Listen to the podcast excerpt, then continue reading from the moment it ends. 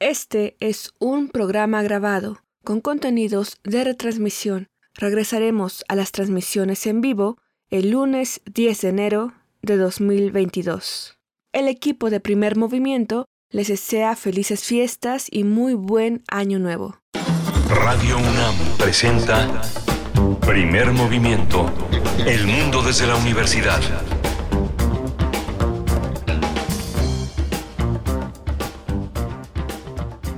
Bienvenidos, bienvenidas. Estamos iniciando nuestra emisión de jueves 6 de enero de 2022.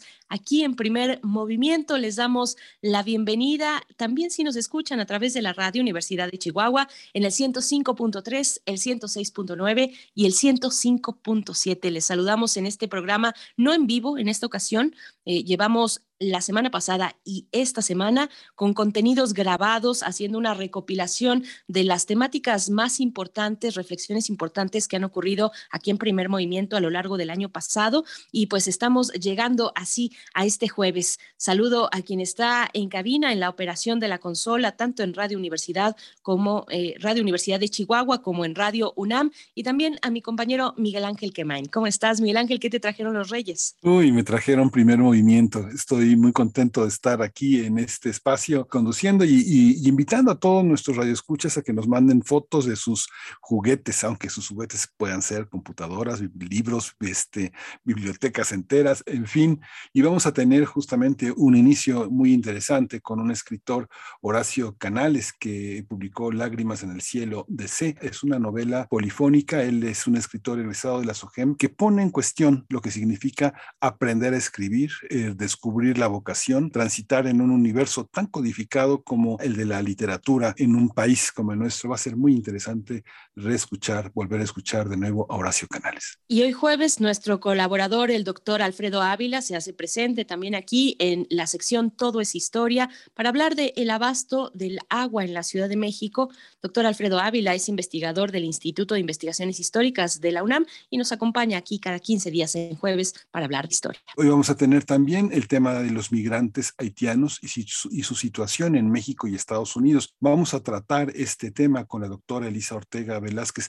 Vamos a escuchar esta conversación de Gran Hondura con una investigadora que es titular y coordinadora de la línea de investigación institucional Derechos, Migraciones y Movilidades y del Diplomado en Migración y Derechos Humanos del Instituto de Investigaciones Jurídicas de la UNAM. Después, en nuestra nota del día, hablaremos de la campaña en favor del derecho a la alimentación que ha organizado una serie de organizaciones, entre ellas el Poder del Consumidor. Vamos a hablar con Alejandra Contreras, coordinadora de salud alimentaria, ahí mismo en el Poder del Consumidor. Vamos a tener también la poesía necesaria en este, en este, en este día y va a ser sobre eh, Paloma Sherezade. Ella eh, es una poeta eh, muy, muy interesante y la vamos a acompañar con música de Piazzolla, La Suite del Ángel. Hoy tendremos los mundos posibles en la mesa del día con la participación del doctor Alberto Betancourt para hablar y recordar los acuerdos que, eh, bueno, las cuestiones que surgieron a partir de eh, la cumbre del G20 en Roma durante el año 2021, agricultura aristocrática, Taylorismo digital e imperialismo verde es la manera en la que abordará y que titula el doctor Alberto Betancourt su participación de esta mañana. Vamos a tener la presencia también de Alicia Vargas Ayala en la, la, sección de derechos humanos. Hoy vamos a hablar también del derecho de las niñas, adolescentes y jóvenes mujeres en la era COVID, eh, una reflexión que es eh, imprescindible para entender en este año lo que sigue, lo que tenemos como recursos para pensar y repensar sobre la enfermedad de la COVID-19. Les invitamos también a participar en nuestras redes sociales, que aunque estamos grabados y estamos de vacaciones, pues hay mucho que comentar y nosotros estamos atentos de sus comentarios, arroba Movimiento en Twitter, Primer Movimiento UNAM en Facebook. Iniciamos así, de aquí ya hasta las 10 de la mañana en este jueves 6 de enero.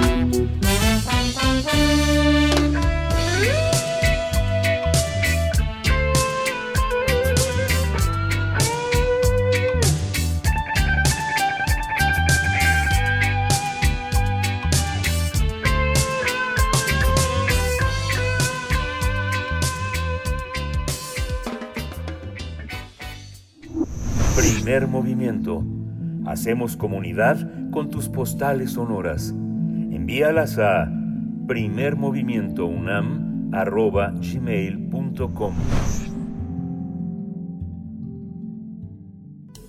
Toma nota y conoce nuestra recomendación literaria. Horacio Canales es un escritor, guionista, actor y modelo mexicano. Como autor es conocido por el éxito con su primera novela publicada, Lágrimas en el Cielo, que se publicó en 2020 bajo el sello de editorial Sigel. Esta obra aborda la historia de Matthew McCartney, en un residente en Texas, que conoce a Sophie, quien se convertirá en el amor de su vida a, a la temprana edad de cinco años.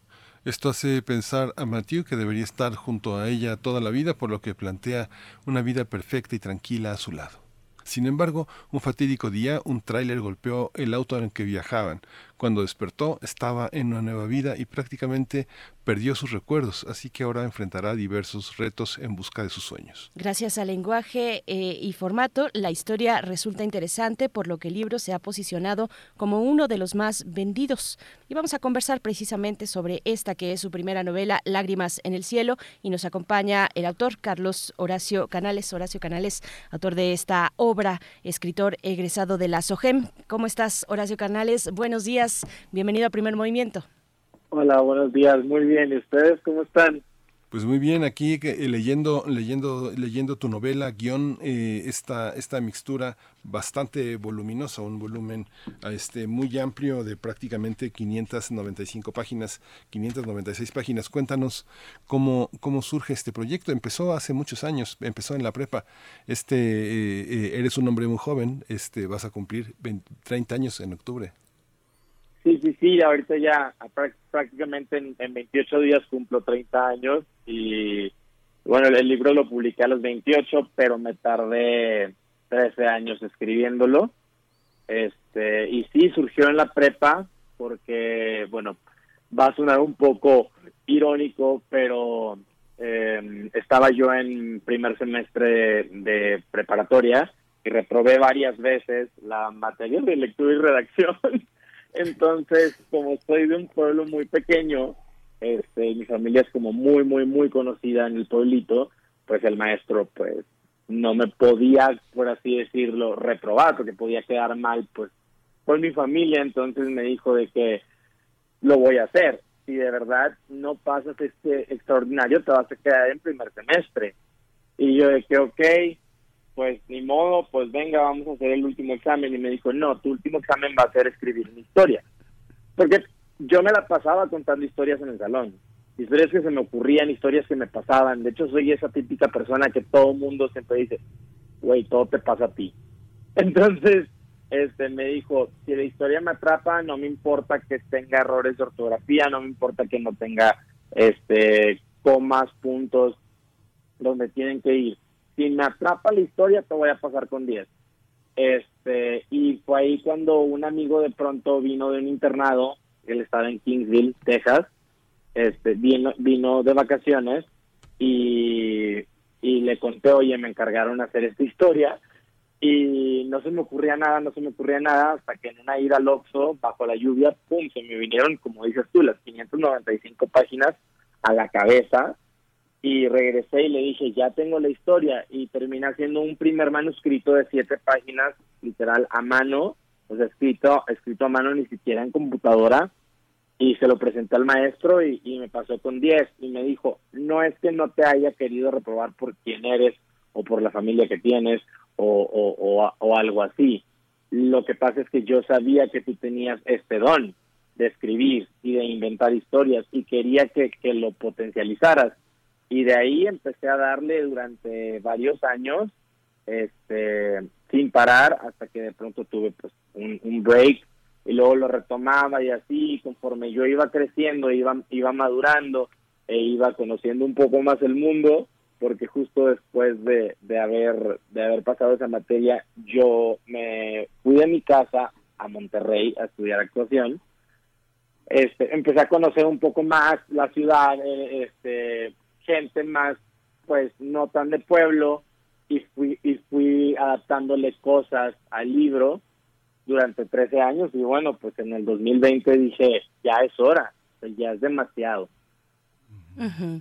Horacio, bueno, qué bien, que, qué bien lo resolvió tu profesor de prepa, eh, porque finalmente termina estimulando eh, tu, tu, capacidad eh, de, de, escritura, y, bueno, aquí en este espacio estamos constantemente promoviendo la, la lectura y la escritura entre los jóvenes, entre los más pequeños también, los niños y las niñas. Y bueno, pues eh, me parece que es una historia que más allá del chisme del pueblo, del pequeño pueblo, pues lo resuelve muy bien tu profesor y lo resuelves bien tú. Cuéntanos, es una novela extensa, como una novela, como, como decía Miguel Ángel una novela guion. Eh, cuéntanos cómo fue el proceso de edición, porque es una novela de 596 páginas que se, con seguridad se redujo muchísimo cuando llegaste con tus editores. Cuéntanos esa parte. Sí, de hecho era una novela de mil y tantas este, páginas, o sea, era demasiado largo. O sea, cuando yo llegué me dijeron, podemos partir esto en tres, y les dije, no, esto es la parte dos y me dicen, ¿cómo? Y yo, sí, esto es la parte 2, esta es una historia completa. Viene el, el, la precuela y viene la secuela. O sea, eh, es, este es el libro en medio. Me decían, no, es que estos son tres libros. Y yo, no. Entonces estuvimos como que ahí medio peleando durante un, un, rato hasta que me dijeron, bueno, ok, ya entendimos, ya les expliqué de qué iba a tratar el anterior y el, y el después y me dijeron, ok, esto es una, una trilogía, suena muy bien, está muy extensa, pero vamos a hacerlo. Y les llamó mucho la atención, de hecho, el formato. O sea, cuando yo llegué y les mostré el manuscrito, me dijeron, ok, esto es un guion. Y yo, no, léelo bien. O sea, si es un guion, pero está combinado con una novela literaria. Porque en lugar de descripción de escena, yo estoy usando la narrativa. Pero en lugar de capítulos, son escenas.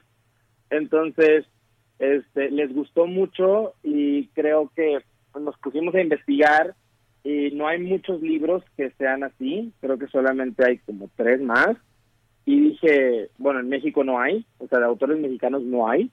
Y dije, bueno, está, está perfecto porque al final este es mi sello, porque yo no soy, yo no era alguien que quería terminar escribiendo un libro.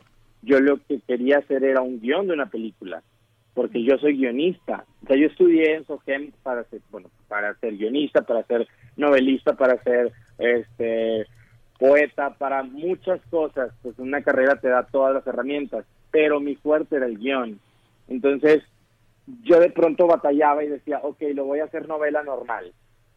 Y, y, y, y, y no me sentía yo, hasta que de pronto lo leí y dije, es que este soy yo. Yo soy un guion. O sea, yo quiero que la gente lo lea como si fuera una película, porque yo quiero que esto termine siendo una película. Entonces, eh, la edición estuvo pues de la mano de, de, Editorial Sigel y yo estaba viviendo en Las Vegas, este, estaba atrapado un poco en, en pandemia allá y pues me la pasé hablando con ellos todo el tiempo y, y explicando, no, es que esto lo tienes que centrar aquí, es que eso se tiene que hacer así porque este es el formato. Entonces, pues lo hicimos muy de la mano y pues al final el resultado pues me encantó. Horacio, tengo que, tengo que decepcionarte y decirte que hay una novela que es, que es, un, que es como un guion, que es una ah. novela de un escritor de Chihuahua que se llama Víctor Hugo Rascón Banda, es un dramaturgo, tú ah, debes de conocer. Y, y, Volver a Santa Rosa, esa novela que pasa en el norte del país, es este un guion, no es una novela guion de un dramaturgo que siempre, eh, siempre eh, arañaba la, la posibilidad de hacer una dramaturgia para el cine en un mundo donde pareciera que el dramaturgo ya no es un buen este, candidato a escribir, eh, a escribir guiones de cine. Cuéntanos un poco cómo esta, esta idea de, de estructura, de pensar en una trilogía y de pensar en una novela como un, este, como un sándwich en medio de dos, dos momentos de una historia, este, está, está estructurada, cómo pensar. ¿Es una novela que estás viendo y escuchando y al mismo tiempo escribiendo? Cuéntanos ese proceso. Pues mira, este, esta segunda parte obviamente fue lo primero que se me ocurrió. Cuando estaba en la prepa y de pronto escribiendo por ahí del 2018, 19, fue que llegué a una parte del libro, no sé si este han llegado todavía, si ya lo terminaron, pero hay una parte donde habla de un soldado.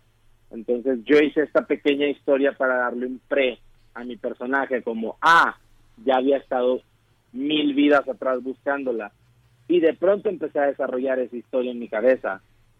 Y empecé a anotar todas las, ideas y, todo. Y dije, si yo lo meto a este libro va a ser excesivamente largo. O sea, si ya es muy, muy largo, esto va a ser excesivamente largo. Entonces fue que empecé a crear toda la estructura del libro anterior, o sea, lo que pasó antes de que Matthew McCartney naciera. ¿Por qué llegó a ese, por qué Sophie llegó a esta, a esta fiesta de cumpleaños de él cuando es niño? Este, ¿Por qué se volvieron a encontrar? Y de pronto dije, ok, el libro termina, pues como termina, yo no quiero spoilear, y dije, tiene que haber un después, porque obviamente la gente se va a quedar con esto. Y se me fue ocurriendo también la historia que seguía y dije, ok, vamos, vamos haciéndola. De hecho, ahorita ya tengo terminado el libro de después, o sea, el, el libro 3, este, y ya lo estamos como viendo con la editorial y todo. Horacio Canales, yo te voy a decir algo eh, que, que, pienso, no de tu novela, pero en general, qué mala suerte encontrar al amor de tu vida a los cinco años. Eh, es, una jugada de la transmigración eh, que se plantea, bueno, que, que, se planteará ya con la, con la primera entrega de esta trilogía, estamos hablando de la segunda, Lágrimas en el Cielo, pero bueno, cuéntanos, cuéntanos del argumento de, de esta novela. Bueno, pues es una novela romántica que habla de, de, pues la reencarnación de las vidas pasadas y del cómo nos aferramos muchas veces a una persona o al pasado sin darnos cuenta de lo que nos están dando en, en, en, el presente, en el aquí y el ahora, como se llama el, el cielo en, en, mi novela. O sea, es la historia de Máxima Cabernet y, y Sophie que, que se conocen a los cinco años en una en la fiesta de cumpleaños de Matthew y él siente esta conexión con ella muy, muy, muy, muy grande, como si ya fuera un adulto, este súper enamorado y súper romántico, y él no entiende por qué, hasta que, pues, obviamente, no es un spoiler, este, un día ellos dos mueren en un, en un, en un accidente en carretera y van a dar a este lugar que se llama el aquí y el ahora, donde, pues, prácticamente él, que es Dios, te resuelve todo lo que lo que lo que no pudiste resolver en tu vida pasada y te asigna una nueva misión. Entonces, Matthew se aferra tanto, tanto, tanto a encontrar a Luisa, que es la nueva Sophie, que rompe todos los esquemas y todas las reglas del cielo al recordar quién fue en su vida pasada y comienza a buscar al amor de su vida, que es Sophie, que ahora se llama Luisa. Esta idea, esta idea de, del amor infantil es una, es una idea que se rechaza, pero es una idea, no sé, yo sí recuerdo a la primera niña que vi en la primaria y me gustó corriendo en un recreo. O sea, hay una parte en la que hoy se discute muchísimo el tema de las infancias trans y el tema de la sexualidad en la infancia. Justamente parte de todo este horror de las terapias de conversión es que, eh, no sé, yo tengo amigos escritores como tú que me han dicho, a mí desde que, desde que tengo uso de razón, me gustan los niños. Lo que pasa es que viví en un ambiente tan opresivo que cómo decirlo, cómo decirlo este, cuando todos están esperando que te cases algún día y tengas muchos hijos. Esa parte de la infancia, de indagar en la infancia, de indagar el amor infantil, ¿Cómo, ¿Cómo, resultó pensando en que también estudiaste literatura y que la guía siempre de los maestros eh, a veces es una guía, pero a veces es un obstáculo de los propios lectores de taller, de los propios compañeros? ¿Cómo entender esa parte infantil? Sí, eh, bueno, pues yo también recuerdo que desde niño a mí me, gustaba una niña que, era hija de una amiga de mi mamá y me obligaba a comerme sus colores. Me decía, ¿quieres andar conmigo? Tienes que mis colores, siempre me acuerdo de eso. Y yo traía siempre los dientes llenos de colores. Este, eh, y, y sí, la verdad es que mucha gente siento que es como tocas el tema y a mí me pasó con mi familia, me decían, oye, no, es que esto está mal. O sea, como un niño de cinco años está haciendo todo lo posible porque una niña, yo le dije a mi mamá, ¿no te acuerdas que yo me la pasaba comprándole collares en Brownsville a esta niña? O sea, yo llegaba a una tienda y yo no veía cosas y juguetes para mí, yo veía cosas para regalarle a ella. Y era como, como un señorcito. De hecho, un poquito de eso, de, esos recuerdos son los que alimentaron este personaje a los cinco años. Y de lo que me preguntabas de, de, la sexualidad o del o del los trans transgéneros, me dijiste. Es que las infancias, las infancias trans que hoy se, se, se, toman como un, derecho fundamental pues para las infancias, para observarlas, para dialogar con ellas. Claro, es que yo siento que, que, que por decir, cuando yo era chiquito, y pues obviamente era de un rancho, era de, si tú hacías algo que no estuviera bien para los ojos de alguien más, era eso está mal. Y yo creo que eso dañó y afectó a muchas personas, porque crecieron con muchos complejos, y crecieron con muchas como inseguridades de que es que si hago lo que me gusta voy a estar mal y nadie quiere estar mal. Entonces, porque pues es algo prácticamente que viene del ego, pero pues es algo muy humano, que no debería de ser. Entonces siento que ahora está bien que las nuevas generaciones crezcan más libres y que crezcan más con más, um, ¿cómo se llama? Uh, libertad de poder expresar quiénes son sin que nadie les diga que eso está mal.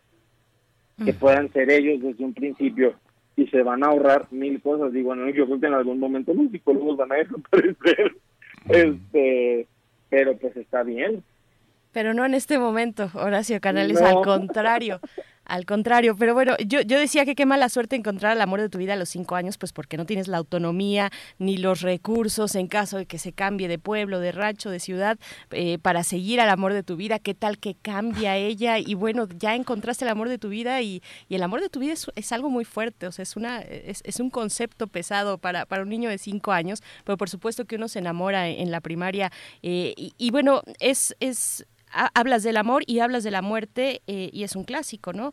Eh, ambos temas y juntos pues más son un combo ganador, podríamos decir. Cuéntanos, eh, la religión da sus respuestas a lo que ocurre después de la vida, la ciencia pues también, también hace lo suyo, la humanidad entera buscando respuestas desde su existencia, desde el principio de la existencia. ¿Cómo fue tu camino? ¿cómo, fue, ¿Cómo fue tu búsqueda de lo que tú llamas el aquí y el ahora en esta novela Lágrimas en el cielo? Pues fíjate que, la, pues, como, como les platicaba, la novela empezó pues por una materia reprobada, jajaja, y todo muy bien. Pero de pronto al avanzar dije, esto es una historia bonita de amor, le falta ese pequeño toque. Y en el 2015 yo recibí una de las, bueno, yo creo que la peor noticia que he recibido en toda mi vida, que es eh, la muerte de mi, de mi padre, que era una persona pues que yo admiraba muchísimo y que prácticamente tenía ya tiempo de no ver más que cinco días al año. Y pues te empiezas a recriminar y a reprochar cosas y de pronto recuerdo que a mí me hablaron en una madrugada y bueno, ni siquiera me dijeron, yo escuché al doctor decirle a mi mamá, el mundo se me cayó, me, fui a mi rancho, eh, llegué a la funeraria y no quería entrar a ver el cuerpo. Y de pronto era como, yo nunca se había muerto alguien cercano a mí, solo un tío, pero yo era un niño. Entonces, es la primera persona cercana a mí que de verdad se iba y era, o sea, la primera persona cercana a mí y tu papá, ¿no? O sea, e, era muy fuerte, no fue como que, ay, se murió mi abuelita o mi abuelito y luego después un tío y pues me quedé adaptando a la muerte, no, pum, mi papá. Este, y me rehusaba mucho a ir al cajón a verlo. Y de pronto ya fui y me acuerdo que lo toqué porque estaba abierto y, y no, no sentí nada, no sentí nada, ni siquiera sentí tristeza, no sentí, o sea, de pronto dije, mi papá ya no está ahí, y dije, ¿a dónde se fue? ¿Y a dónde se fue? ¿A dónde se fue? ¿A dónde se fue? Y empecé a buscar respuesta durante mucho tiempo de dónde podía estar él. Y, pero un día me senté este, en, en, en un lugar y dije, ok, la iglesia católica dice que pasa esto, eh, la cristiana dice esto, la budista dice esto, la, la, dice esto. Hay muchas creencias, pero hay algo que todas tienen en común. Ninguna es 100% real, ni una es 100% mentira. Todas podrían ser o no podrían ser. ¿Y qué pasó? Alguien las tuvo que haber creado, porque nadie ha estado muerto y regresó para decirnos, oye, pasa esto lo tuvo que haber creado alguien en la vida. Y yo dije, claro, el crear un destino a las personas que ya no están o a dónde vamos a ir cuando ya no estemos es algo que nos da ah, un alivio. Entonces yo tengo que buscar ese alivio para dónde se fue mi papá. Y fue ahí cuando empecé a pensar en el aquí y el ahora, en cómo sería, en qué pasó cuando mi papá cruzó la línea y dónde está ahora. A mí me gustaría mucho de pronto saber que él está aquí en otro cuerpo, si me entiendes? Que algún día me lo puedo encontrar y, y, sin saber que es él, vibrar y, y, saber que él está bien, que su alma está bien. Entonces fue así como nació. Sí, eh, Horacio, también hay una, hay una cosa que cuando yo vi por primera vez en la novela me sorprendió, que es el formato de diseño tipográfico.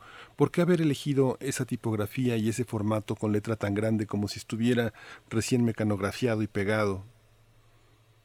Pues prácticamente eso tiene mucho que ver con la editorial, pero yo sí les dije, yo no sabía mucho de libros, la verdad, o sea, yo no, no sabía mucho de, formatos de libros y, y todo eso, estoy aprendiendo mucho con ellos.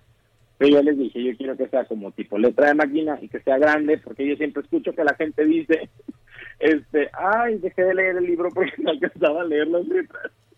Entonces yo les dije, yo sí quiero que sean grandes. Y aún así, mi mejor amigo tiene 49 años y dijo, no lo he podido terminar de leer porque no alcanzo a leer las letras. Y yo, no, hombre, gigantes.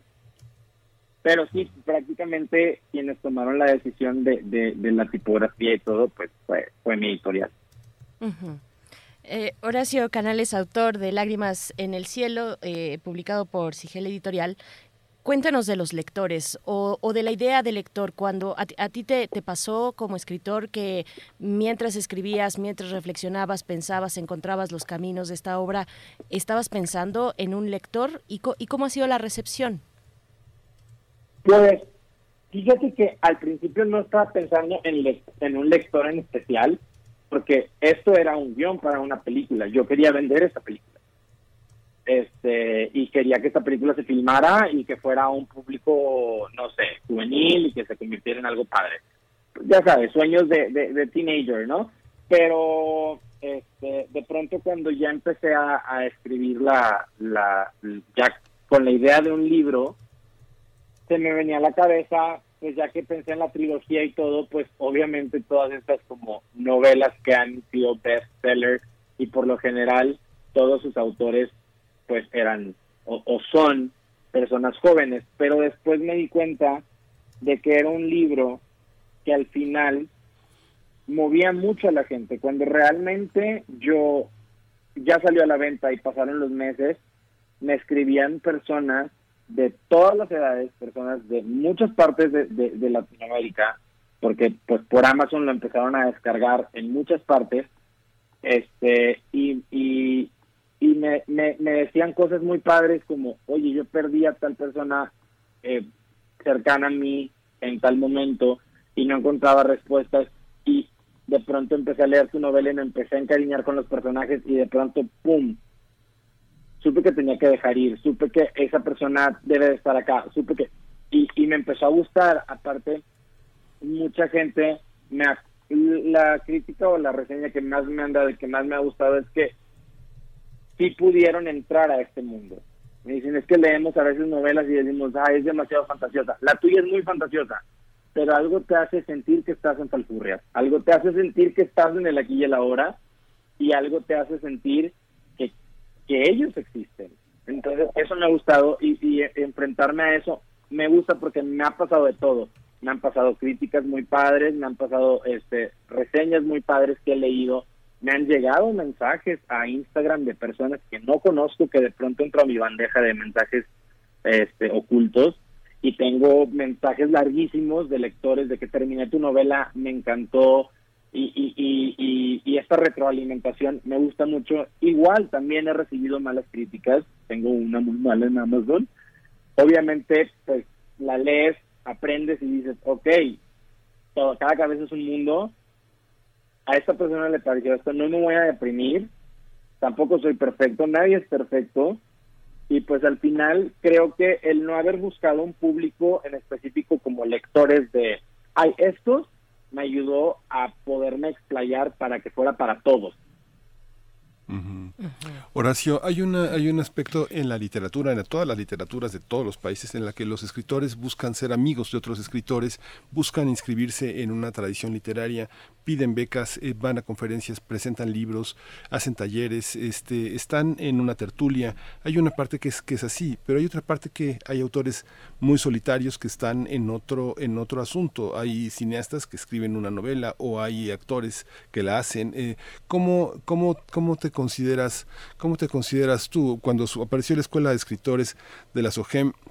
Muchos eh, pensaban, pensábamos que bueno, una, una escuela de escritores se puede ir a una escuela y ser escritor, o un escritor viene de una intuición larga, vieja, en la que eh, uno llega a una escuela de escritores para eh, mostrar el trabajo que hace y, conducir la vocación. Cuando tú llegaste a SOGEM, cuando te sometiste un poco al criterio de los demás, ya había en ti la certidumbre de que eras un escritor. ¿Cómo toman, cómo toman los compañeros, los demás, los maestros, que alguien llegue con un una idea de novela que empezó a escribir desde muy joven, cuando todo el mundo estaba jugando al aro o al, avión, ¿no?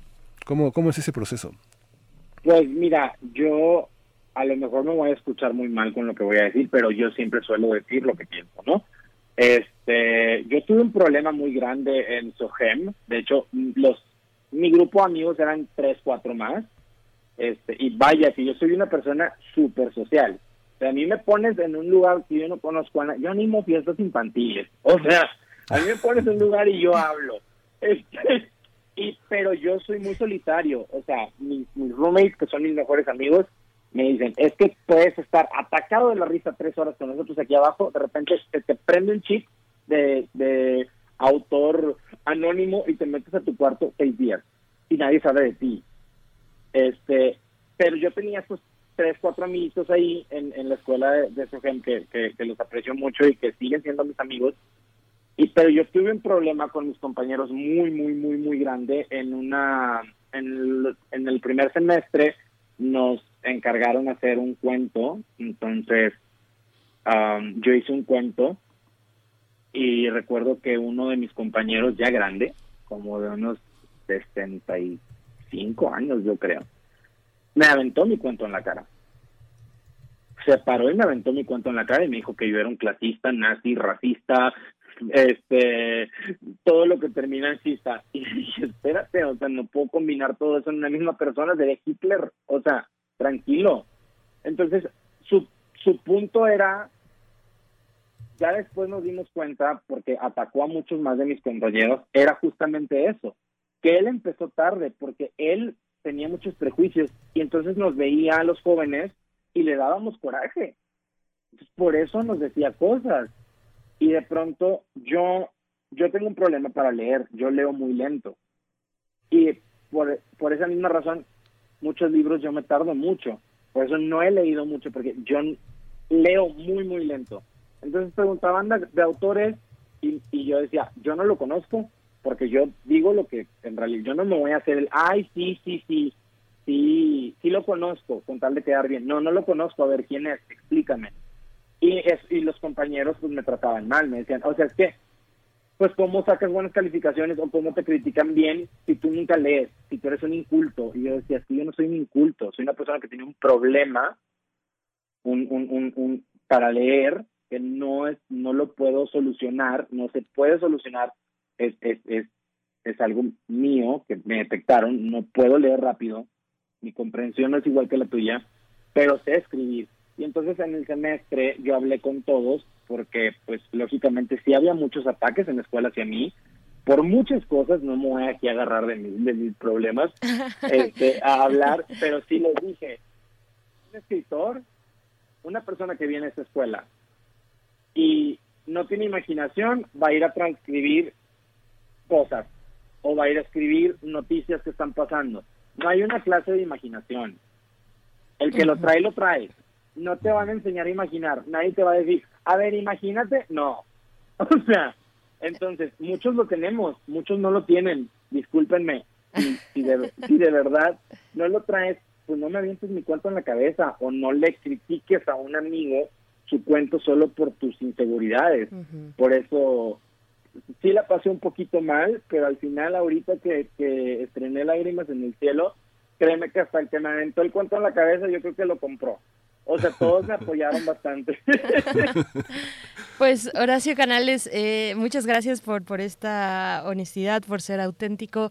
Eh, Lágrimas en el cielo de eh, editorial Sigel. Cuéntanos eh, muy rapidito porque ya nos tenemos que despedir, dónde lo podemos conseguir, ya nos están preguntando por acá en redes sociales.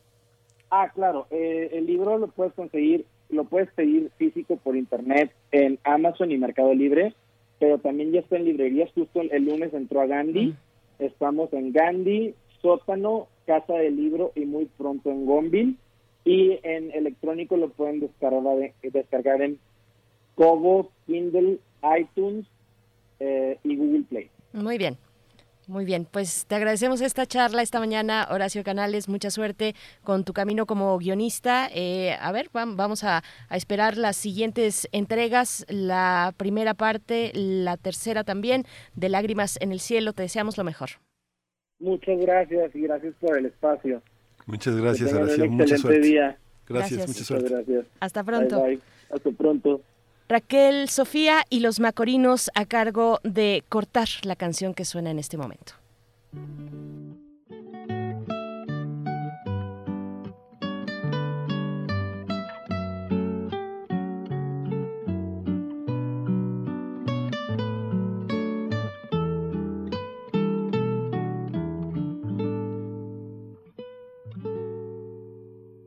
Siento que ya he estado aquí.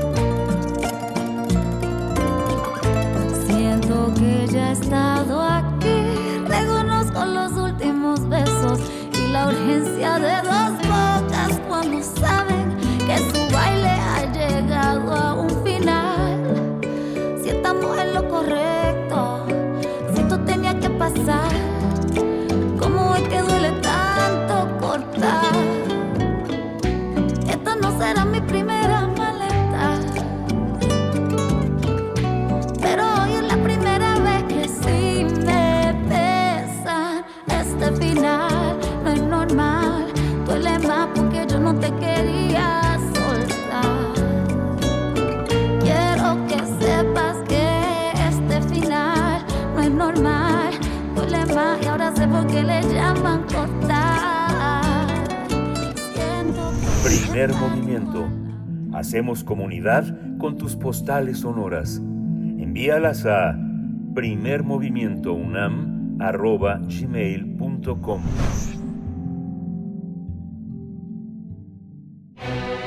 Todo es historia.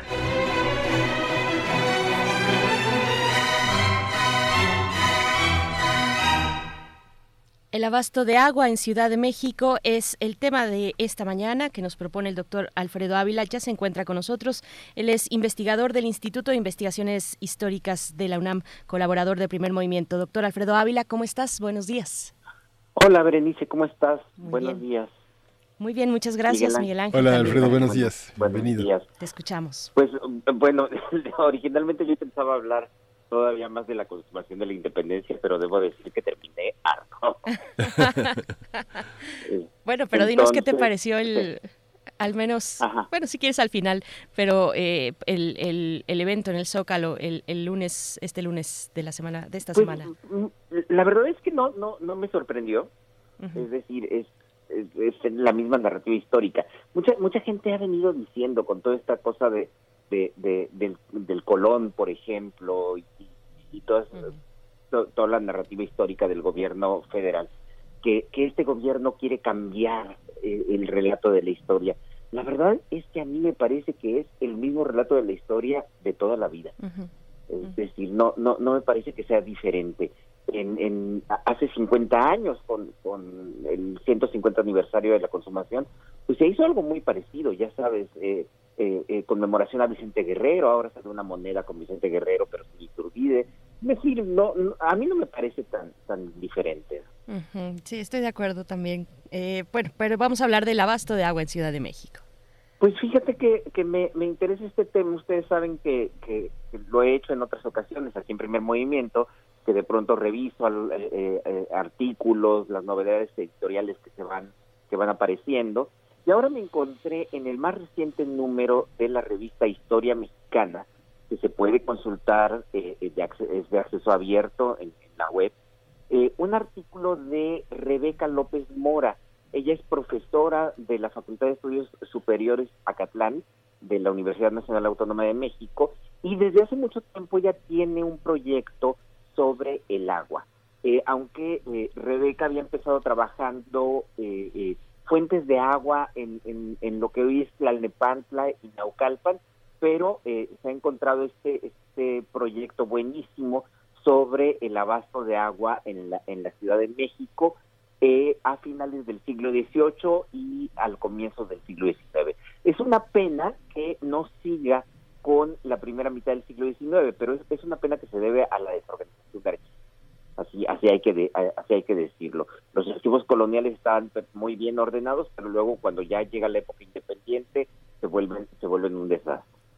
Y lo que eh, lo que ella nos relata es eh, eh, es cómo llegaba el agua a la Ciudad de México y cuál es el impacto social de la distribución de agua en la capital del virreinato. Para empezar, hay que decir que había por lo menos tres surtidores de, agua para la Ciudad de México, tres fuentes de, agua para la Ciudad de México. Eh, el, más viejo es el acueducto de Santa Fe, que eh, en el pueblo de Santa Fe había desde, desde el siglo XVI se conocía un pequeño manantial, bueno, no, tan pequeño, un, manantial eh, que el gobierno del ayuntamiento de la Ciudad de México compró para, eh, para poder abastecer a la, a la ciudad con, con esa agua. Este eh, se construyó un, un acueducto que eh, entraba por San Cosme, es decir, por el norte de la, de la Ciudad de México. Conforme fue necesario tener más, más agua, se agregó a ese mismo caudal el, el, que venía del desierto de los leones y también eh, poco, poco después, ya en el siglo XVIII en realidad, eh, eh, agua que venía de, eh, Naucalpan. Entonces, esas tres fuentes forman la, la entrada del norte de, agua de la, de la Ciudad de México, el acueducto de Santa Fe. El acueducto de Santa Fe, que además hay que, hay que señalar, tenía dos tipos de agua, de hecho estaban separados, lo que ellos llamaban el agua ligera y el agua gorda o el agua pesada. El agua, el agua pesada era agua que estaba bastante más mineralizada y eh, por lo tanto se usaba más para, eh, para el riego, por ejemplo, de la Alameda Central. El acueducto pasaba justo al, al norte de la Alameda y pues se usaba para, se usaba para eso, eh, mientras que el agua ligera era mucho mejor para, para, para el consumo humano. La otra fuente es el famoso acueducto de Chapultepec, que además es el más conocido.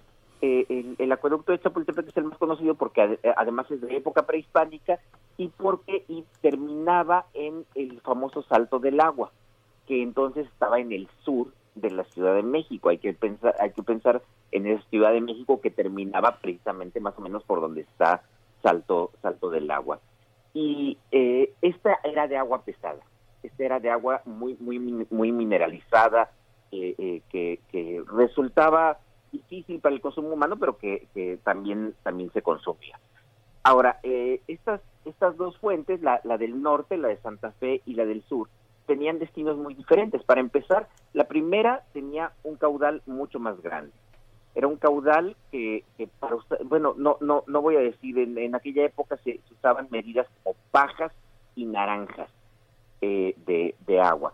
Pero estamos hablando de poco más de eh, dos litros, a veces dos litros y medio, en buenas temporadas podían ser tres o cuatro litros por segundo.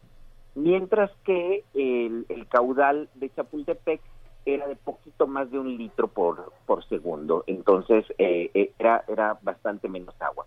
Algo interesante, las dos fuentes, las, las dos acueductos que proveen de agua a la Ciudad de México venían del poniente. Y venían del poniente básicamente porque es una zona un poco más alta en la Ciudad de México, hacia el oriente, eh, eh, pues la Ciudad de México es lago y entonces allí era, era muy difícil traer agua, no sé, desde, desde, desde la parte oriental. Eh, en cambio, de, de, esta parte sí podía, sí podía venir. Eso tuvo una consecuencia en la organización urbana y es que el agua casi no llegaba a las partes orientales de la Ciudad de México.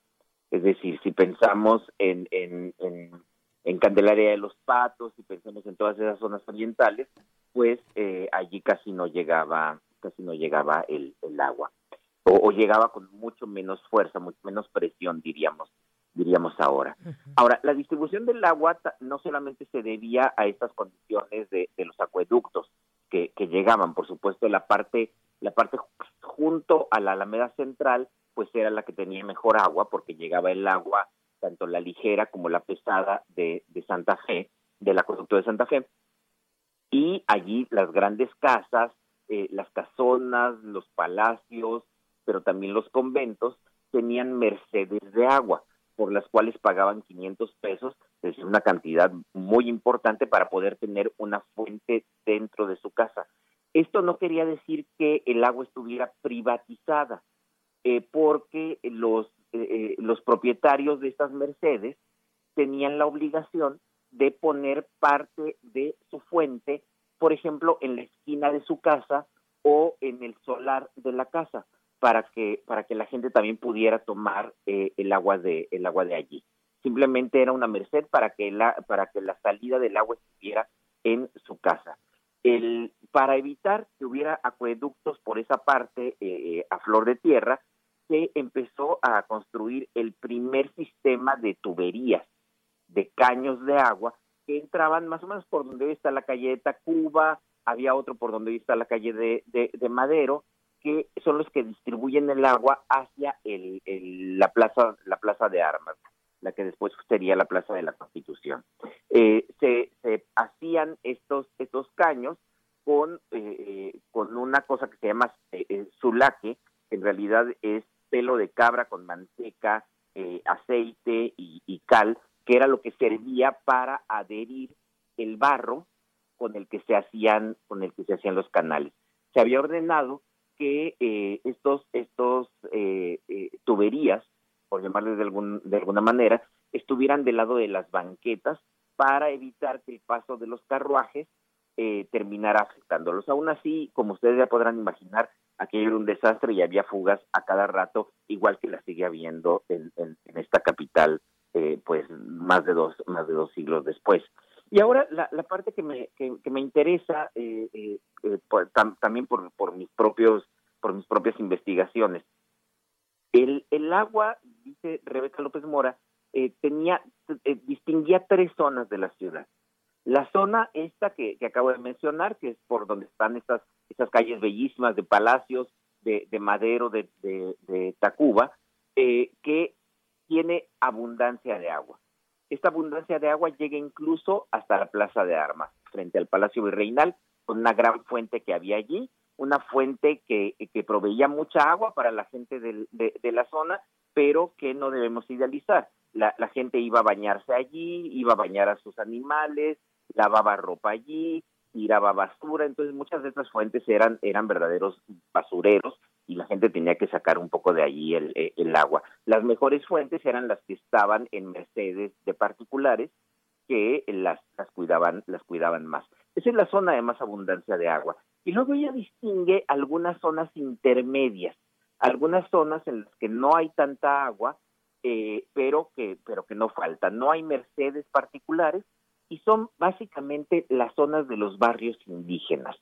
Eh, tanto en el norte, Santiago Tlatelolco, que recibía sobre todo agua pesada de Santa Fe, y hacia el sur, el, barrio de San Juan, por donde hoy está el mercado de San Juan, eh, que es el otro barrio, es el otro barrio indígena, que recibe fundamentalmente agua de Chapultepec, del, acueducto de Chapultepec. Allí no hay mercedes particulares, ahí solamente hay fuentes públicas, no demasiadas, pero como están más o menos por la zona de entrada de los acueductos, eh, eh, solamente falta agua en época de secas. Eh, la verdad es que casi siempre, siempre tienen agua.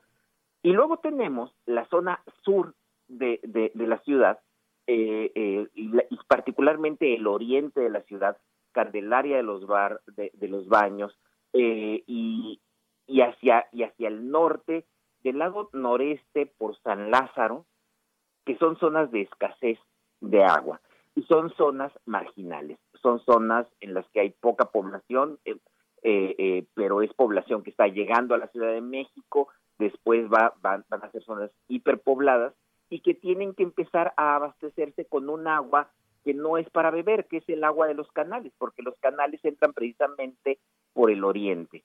Y es un agua de muy mala calidad porque es un agua que eh, eh, eh, con la que se, las regaron en los campos en, en, otras en otras partes que es el lugar de donde viene el abastecimiento de granos y de y de y de verduras para la Ciudad de México Esto es importante, eh, ella, esto ya no lo dice Rebeca López Mora, pero a mí me ha hecho pensar eh, en la distribución del impacto del cólera en la década de los 30, que es precisamente en esas zonas que tenían poco abasto del agua de los acueductos y que tenían que recurrir a las aguas más bien sucias de los canales que venían que venían de los de los lagos.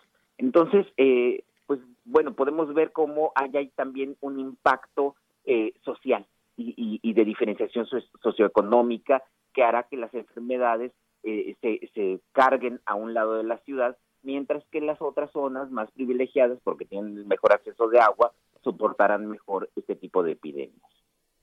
Pues Alfredo, Alfredo Ávila, pues muchísimas, ya llegamos, llegamos a las 8 de la mañana, eres así, este, eh, puntualísimo. Muchas gracias por tu participación, siempre es aleccionadora, pues te agradecemos mucho que, que, estés aquí en primer movimiento. Pues gracias a ustedes y, y, recomiendo de nuevo la lectura de Historia Mexicana, está en, en la web y es de acceso abierto. Muchas gracias. Hasta pronto, Alfredo Ávila, historiamexicana.colmex.mx en su más reciente número, el de octubre a diciembre de 2021, el número 71. Agua sobre agua eh, es una entrega de Rebeca López Mora. Y bueno, eh, por supuesto, agradecemos la participación del doctor Alfredo Ávila. Con esto nos despedimos de la Radio Universidad de Chihuahua. Seguimos aquí en primer movimiento. Recuerden que por periodo vacacional, este es un programa grabado y les ponemos a su disposición esta música que hemos seleccionado, que podrán escuchar también en las listas de Spotify.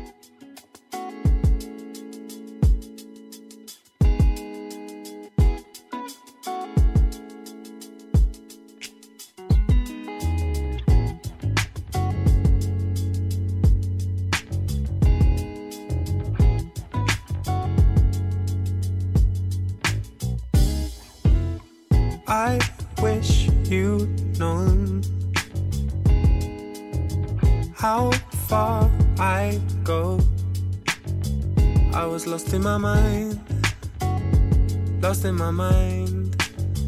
I was lost in my mind.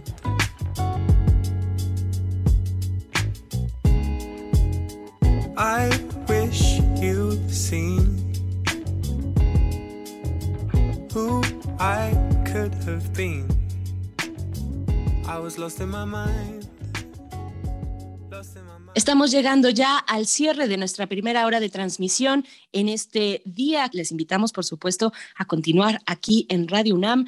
Miguel Ángel, también es el momento de despedirnos de la Radio Universidad en Chihuahua. Nos despedimos de la Radio Universitaria de Chihuahua, de Radio Universidad de Chihuahua en Ciudad Cautemoc, Ciudad Juárez y la Ciudad de Chihuahua. Quédese en Radio UNAM, quédese aquí en primer movimiento. Síguenos en redes sociales. Encuéntranos en Facebook como Primer Movimiento y en Twitter como arroba PMovimiento. Hagamos comunidad.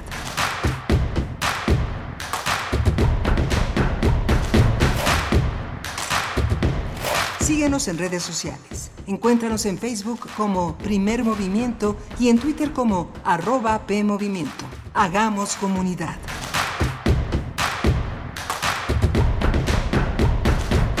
Estamos en la segunda hora de primer movimiento. Regresamos con una serie de contenidos que justamente tienen que ver con esta selección que hemos hecho de, las, de los asuntos más importantes, más relevantes que escuchamos durante 2021. Y recuerden, estamos en Spotify, Radio UNAM, en las listas de 2022, ya 2022. Ya inauguramos las listas de, eh, de música que estarán a la disposición de todo este año. Esperemos que sea un año benigno. Así que, bueno, quédese con nosotros vamos a la siguiente información. Primer movimiento. Hacemos comunidad con tus postales sonoras. Envíalas a primermovimientounam.gmail.com Nota del día. Desde hace unos meses, algunos haitianos huyen del caos económico, político y social en su tierra natal, por lo que atraviesan Centroamérica y México con la esperanza de llegar a Estados Unidos y lograr una vida mejor. Sin embargo, miles de personas migrantes fueron desalojadas de un campamento fronterizo entre las ciudades del Río, en Texas, y Ciudad Acuña, en México. La semana pasada, el Departamento de Seguridad Nacional de los Estados Unidos informó que se habían encontrado casi 30 migrantes en, del río en las últimas dos semanas, pero que ya, pero ya que no quedaba ninguno en el campamento hasta el momento de hoy. Algunos fueron trasladados en avión a su país y otros se quedaron en México para encontrar trabajo. Ahora buscan regularizar muchos de ellos su estatus en nuestro país y esperar una nueva oportunidad de vida. Miles de ellos se han dispersado por el norte de México en las últimas semanas. En Monterrey, por ejemplo, se han reunido miles de personas de origen haitiano al grado de saturar los refugios. Lo mismo ocurrió en la central de autobuses de Tampico, en Tamaulipas. La Comisión Mexicana de Ayuda a Refugiados, la COMAR, ha registrado un incremento exponencial de solicitudes. Tan solo en lo que va de este año, unos 19.000 haitianos han solicitado asilo, asilo en nuestro país. Hasta agosto, el número de aplicaciones hechas por migrantes de este país, de ese país, registró un incremento del 56% comparado con las recibidas entre 2013 y 2020. Vamos a conversar sobre esta situación de personas migrantes haitianas en México y en Estados Unidos. Y hoy está con nosotros, como se lo habíamos anunciado, la doctora Elisa Ortega Velázquez. Ella es investigadora titular y coordinadora de la línea de investigación institucional Derechos, Migraciones y Movilidades y del Diplomado en Migración y Derechos Humanos del Instituto de Investigaciones Jurídicas de la UNAM. Doctora eh, Elisa Ortega, bienvenida. Mucho gusto que esté aquí en primer movimiento. Hola, ¿qué tal? Muy buenos días a todas y a todos. Gracias, doctora Elisa Ortega, bienvenida. Mm, bueno, le pregunto cómo, cómo explicar esta nueva ola migratoria desde Haití, eh, cuál es la situación de estas personas que se apostaron, que se asentaron en el norte de nuestro país.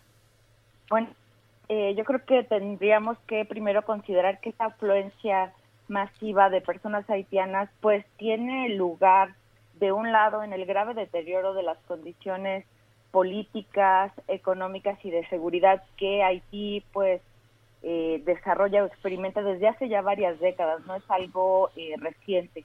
Pero ah, de otro lado hay que señalar que esta situación de crisis social, política, económica se ha recrudecido sin duda alguna por los desastres naturales ocurridos este año en Haití, ¿no? Que ha provocado un desplazamiento forzado, pues muy muy grave en esa región, en ese país, ¿no?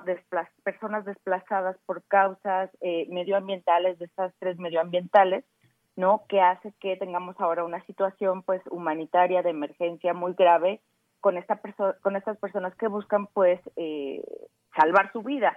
No, no pueden estar en esa región que por ahora es muy, muy peligrosa.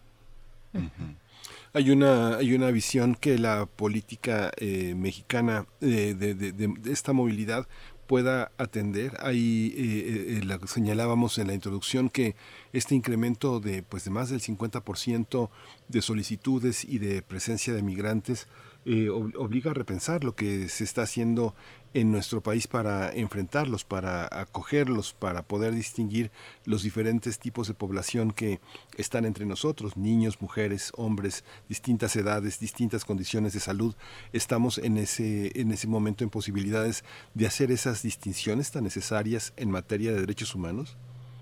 Pues yo creo que el marco jurídico en materia de migración y de asilo nos permitiría dar cabida a todas estas personas que son eh, desplazadas forzadamente, en este caso de Haití, a través de distintos mecanismos jurídicos. Tenemos las visas por razones humanitarias, tenemos el otorgamiento de la condición de personas refugiadas, que todas estas personas sin duda cabrían en la definición de una persona que eh, solicita la condición de refugiada, no ya sea a través de la eh, definición ampliada de quién es una persona refugiada de la Declaración de Cartagena o de acuerdo a lo que, eh, como manera complementaria a lo que señala la Convención sobre Refugiados de 1951.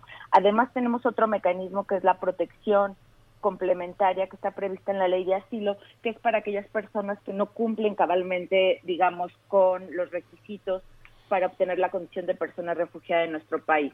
Entonces, en primer término, tenemos los mecanismos jurídicos eh, o las figuras jurídicas para dar cabida y acogida a todas estas personas que buscan protección internacional eh, de, manera formal. El problema es la práctica, que tenemos instituciones rebasadas que año con año incluso ven eh, disminuido su presupuesto a pesar de las proyecciones que se hacen cada año, que México cada vez es más visto, y especialmente por poblaciones como la haitiana, como países de destino. Ya no tanto como de tránsito, como quizás podríamos pensarlo en el caso de los centroamericanos, ¿no? que ven a México como un paso obligado, obviamente por razones geográficas, para llegar a Estados Unidos. Los haitianos, de otro lado, vemos que ven a México como una opción viable, como un país de destino.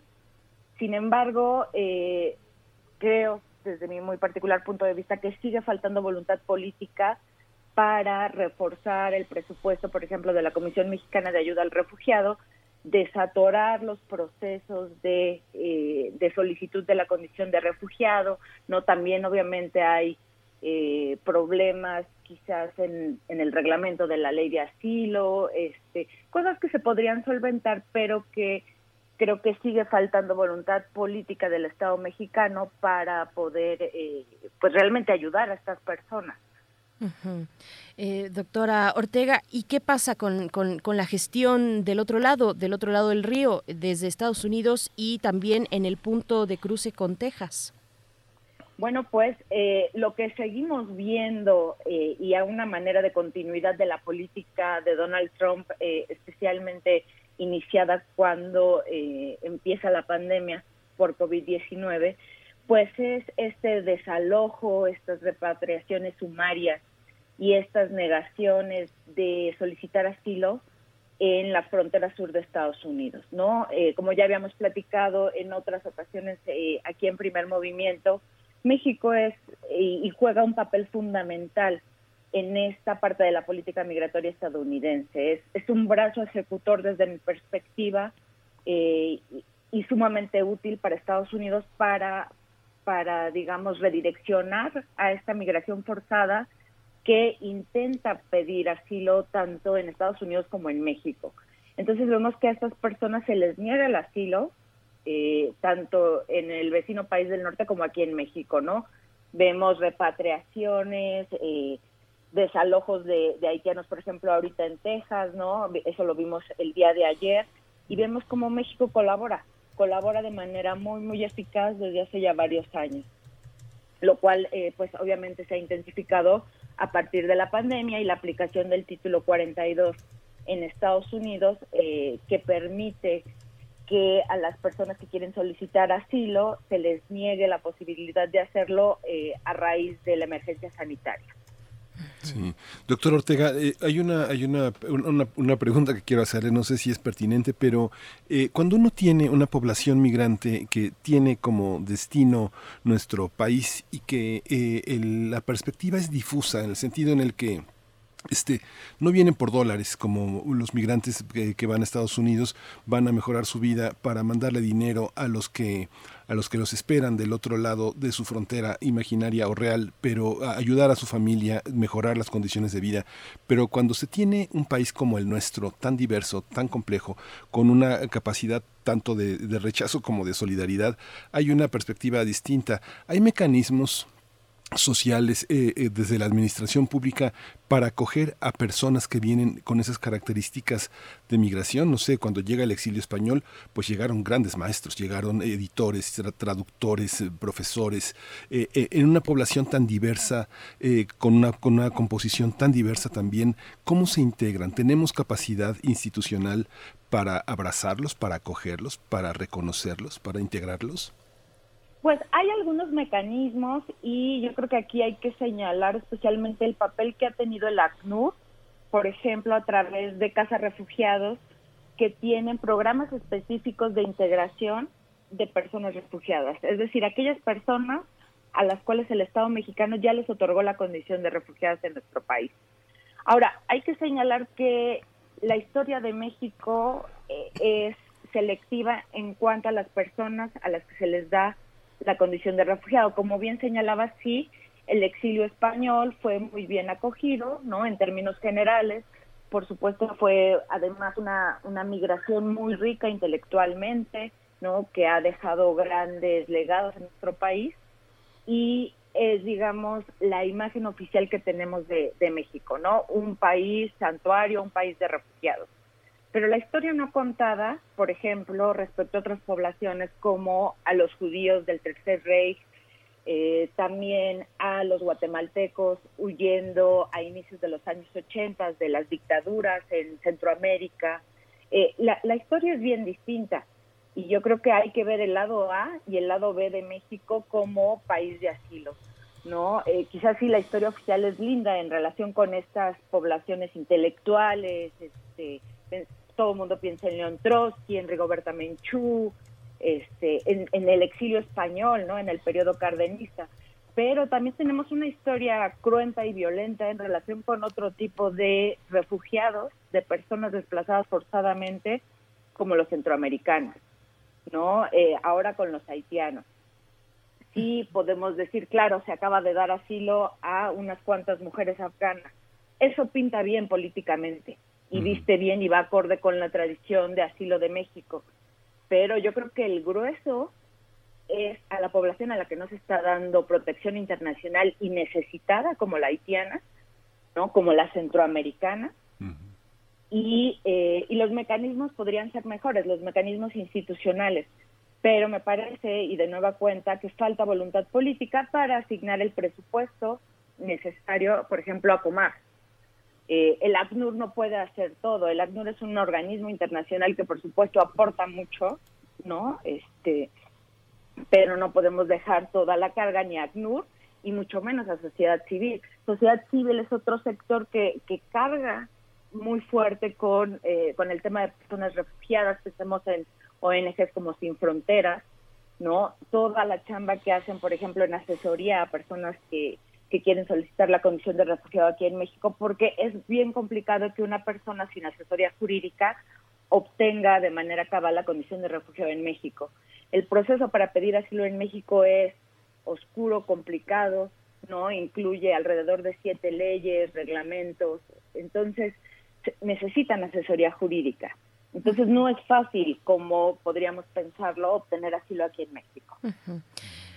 Eh, doctora Ortega, bueno, yo le preguntaría también, además de lo que toca a las autoridades, lo que toca a, las poblaciones receptoras en el norte de nuestro país, ¿cuáles son los aprendizajes eh, eh, a, ras de piso en ese nivel de, las poblaciones, en el día a día eh, en, México, en el norte? ¿Cómo van respondiendo a pues otros grupos pues grandes, numerosos, de una afluencia masiva que llegan a sus localidades? ¿Hemos aprendido algo? Pues yo creo que podemos ver dos tipos de reacciones, eh, como al inicio ustedes hacían en su introducción de, esta nota, ¿no? Por un lado tenemos este este rasgo muy muy racista y muy discriminatorio de la sociedad mexicana, ¿no? Que lo hemos visto especialmente desde el inicio de las caravanas migrantes a finales del el año 2018 no vemos estas estas reacciones tan xenófobas con las personas que no querían frijoles, este, que vemos y construimos a la persona migrante y solicitante de asilo como un peligro, como un peligro para la seguridad de las colonias donde se asientan, ¿no? La gente se, se niega también, por ejemplo, a que instalen albergues en ciertas zonas, ¿no? Porque se ve a la persona migrante este, como un peligro. Como, si uno ve a una persona tatuada, ¿no? A un migrante tatuado, eh, quizás el, la percepción promedio es me va a saltar, ¿no? Va, va a ser un maleante.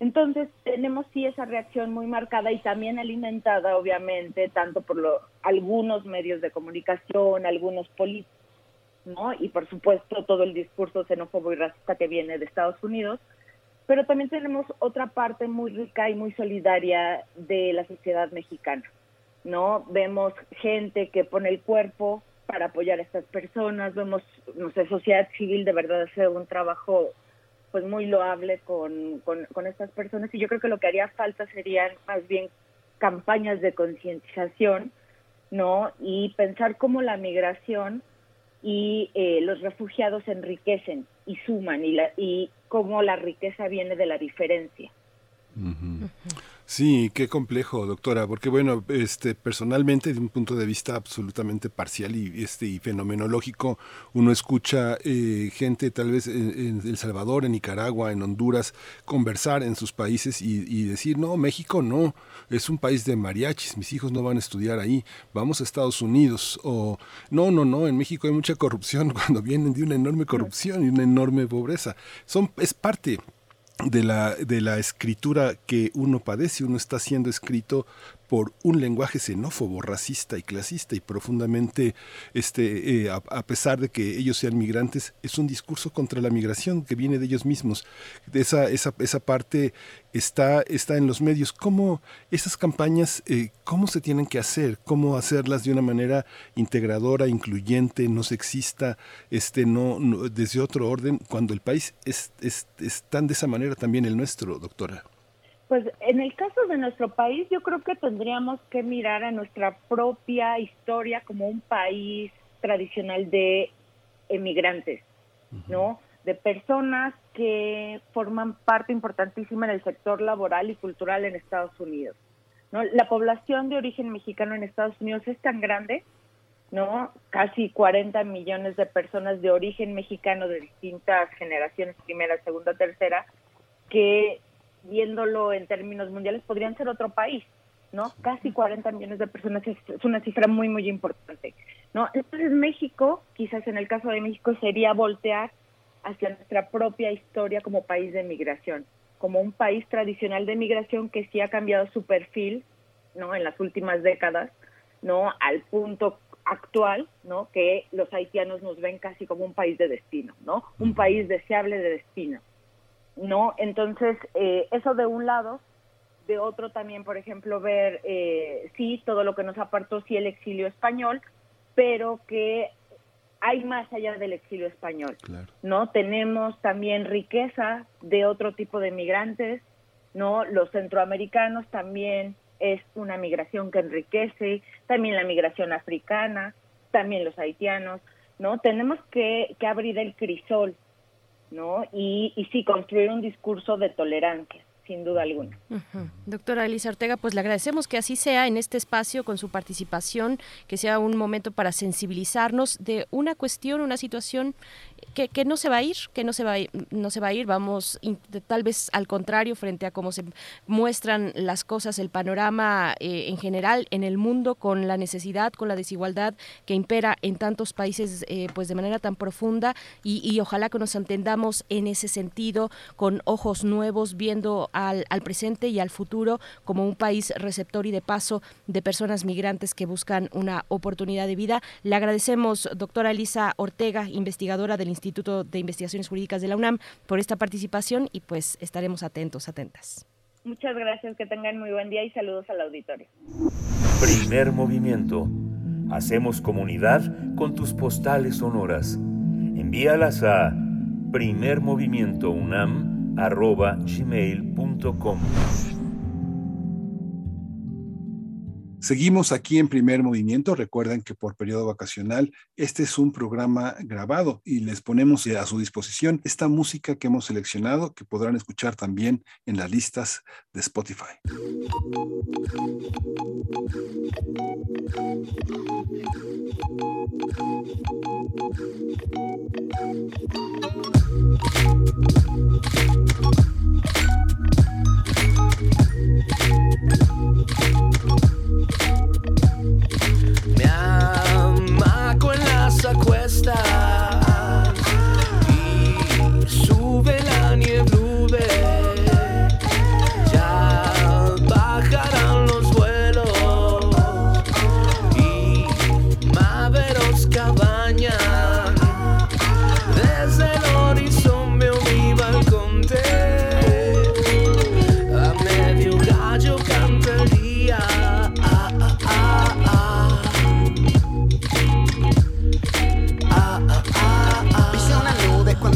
una pasar. Levanté un vaso y me pregunto si lo iba a llenar. Digo, en todo caso iba a cenar. Mire, sinceramente, señor vaso, no nada. O no sé mucho, pues.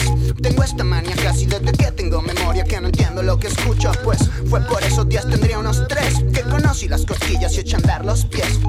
Ve el andamio hacia mi mente ideas locas y las más tontas se estampan. Y mis perrinchos son como japonesitos porque se alimentan de mucha cultura y panecitos.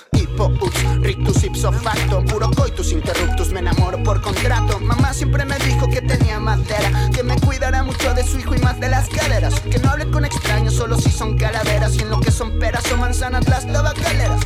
Réntame algo de tu fe, de tu lochi THC, aunque sea precio de malviviente y tal vez. Vuelva a volar, quiero hibernar de por vida en una instructiva cueva polar. Dudo que me pueda cortar si en el engrudo ya aparecen cuatro distintos Godard. A ver cuál bajón anímico es llorar, que al final mi habilidad más pantomímica es hora. De la reina y el castillo los guardo en el cuartito de atrás. Son mis amigos y no necesito nadie más. Nadie más. La reina y el castillo los guardo en el cuartito de atrás. Son mis amigos y no necesito nadie más. Me amaco en las acuestas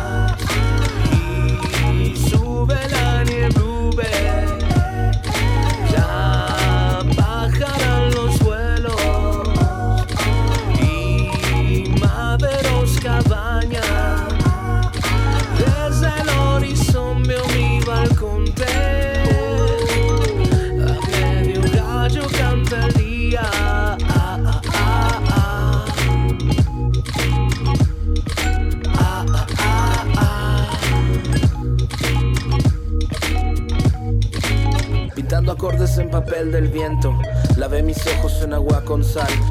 Cultivo flores en el firmamento, cocino sueños con sabor del mar. Series de Polaroid narrando el tiempo, lleno de versos está el pastizal. Un horizonte veo en el espejo, copas de espuma, jabón de champán.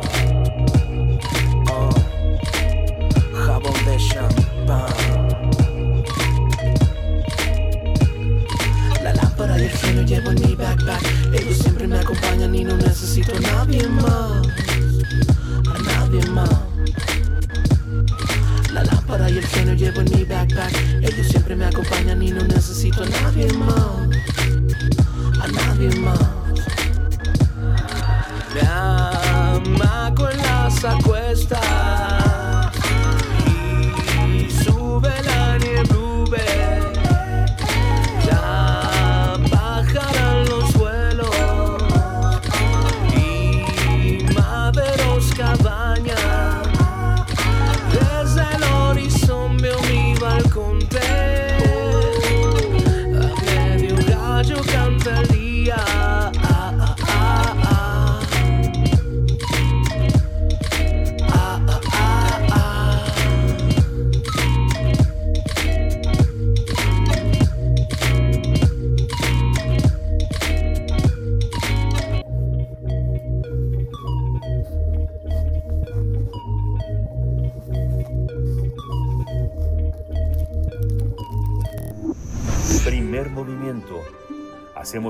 En la sana distancia. Nota del día. Diversas autoridades del país piden que la comida chatarra no vuelva a comercializarse en las escuelas y que se prohíba toda la publicidad de estos productos que ponen en riesgo la salud de la infancia. La campaña en favor del derecho a la alimentación del poder del consumidor promueve la urgencia de regular los entornos escolares, así como la publicidad dirigida a niños. Cabe señalar que el objetivo es defender el derecho de la infancia a la alimentación saludable y a entornos que procuren estilos de vida saludables. La campaña es promovida por la Alianza por la Salud Alimentaria, conformada por varias agrupaciones civiles, y surge como parte del Día Mundial de la Alimentación que se conmemoró el 16 de octubre. En este sentido, la Organización Panamericana de la Salud informó que el consumo de alimentos chatarra ha aumentado de forma paralela a la epidemia de obesidad, lo cual está relacionado con hábitos alimenticios poco saludables y es uno de los factores de riesgo críticos para las enfermedades crónicas no transmisibles. Pese a que en el 2010 se realizó la regulación sobre la venta y consumo de alimentos y bebidas permitidos y no permitidos, fue hasta 2014 que se establecieron sanciones por incumplimiento. Aún así, reportes de Mi Escuela Saludable durante el ciclo escolar 2018-2019 indican que más del 97% de los planteles no cumplen con las directrices. Tendremos una conversación sobre esta campaña contra la venta de comida chatarra en escuelas ante el regreso a clases presenciales, así como la prohibición de la publicidad de estos productos. Este día nos acompaña Alejandra Contreras, coordinadora de salud alimentaria en el Poder del Consumidor. Alejandra Contreras, muy buenos días, bienvenida a Primer Movimiento, te saluda Berenice Camacho, ¿cómo estás? Buenos días, Berenice, encantada de estar con ustedes para platicar sobre esta nueva campaña que estamos lanzando desde el Poder del Consumidor, que ya muy bien mencionaste tú, en la que buscamos exigir que esta comida chatarra no vuelva a las escuelas y que estemos prohibiendo ya eh, de una buena vez la publicidad de alimentos y productos que se ve expuesta en la infancia, a la infancia en nuestro país, que este tipo de publicidad es tan dañina y que normalmente, de acuerdo a lo que hemos visto en estudios, son productos no saludables. Entonces, los padres de familia no pueden estar protegiendo a el niño de toda esta exposición a la que está inmerso en medios digitales, en televisión, en radio, por lo que es muy importante que se empiece a regular el tipo de publicidad a la que los niños están expuestos. Y bueno, en el contexto del Día Mundial de la Alimentación, estamos lanzando esta campaña y con el eh, sentido de que exijamos que la, eh, se regulen tanto los espacios en las escuelas como eh, de la publicidad, ya que en México se proyecta que a partir del 2010 uno de cada dos niños escolares va a desarrollar diabetes a lo largo de su vida. Y hemos hecho algunos análisis, por ejemplo, eh, de lo que consumen los niños en las escuelas, nada más para poner un poco en contexto por qué es tan urgente. Vemos que niños y niñas en edad escolar consumen más de 550 calorías provenientes de alimentos y bebidas que no son saludables dentro de los planteles. Y también hemos visto que afuera de la escuela consumen otras 360 calorías adicionales. Entonces, esto está cubriendo más de la cuarta parte de las calorías que los niños deben consumir en un poco tiempo, que son cuatro horas más o menos los que están en, en lo que están en las escuelas. Y esto es preocupante si consideramos que si los niños consumen 100 calorías extras al día, pueden aumentar hasta 5 kilos de peso al año. Entonces, esto nos explica por qué cuando los niños terminan la etapa escolar, tienen unos incrementos hasta el doble de la prevalencia de obesidad en esta etapa. Alejandra Contreras, bueno, estamos con el regreso eh, a clases presenciales, que significa una oportunidad que ojalá eh, tomemos en cuenta de manera responsable y frontal para corregir el rumbo, entre otras cuestiones, eh, el de la alimentación ah, y, los entornos ah, alimenticios en los que los niños y las niñas de este país pues se desarrollan.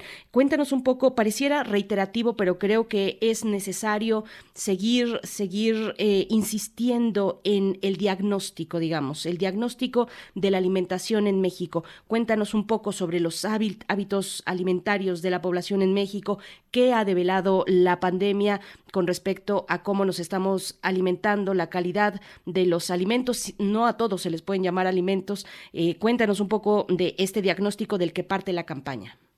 Sí, claro. Eh, los niños ahorita están consumiendo muchísimas bebidas azucaradas y alimentos ultraprocesados estos alimentos ultraprocesados son aquellos productos que normalmente vienen empaquetados, que no solamente son ricos en azúcares, grasas y sodio, sino que también traen una gran cantidad de aditivos como colorantes, saborizantes, texturizantes, que dañan su salud.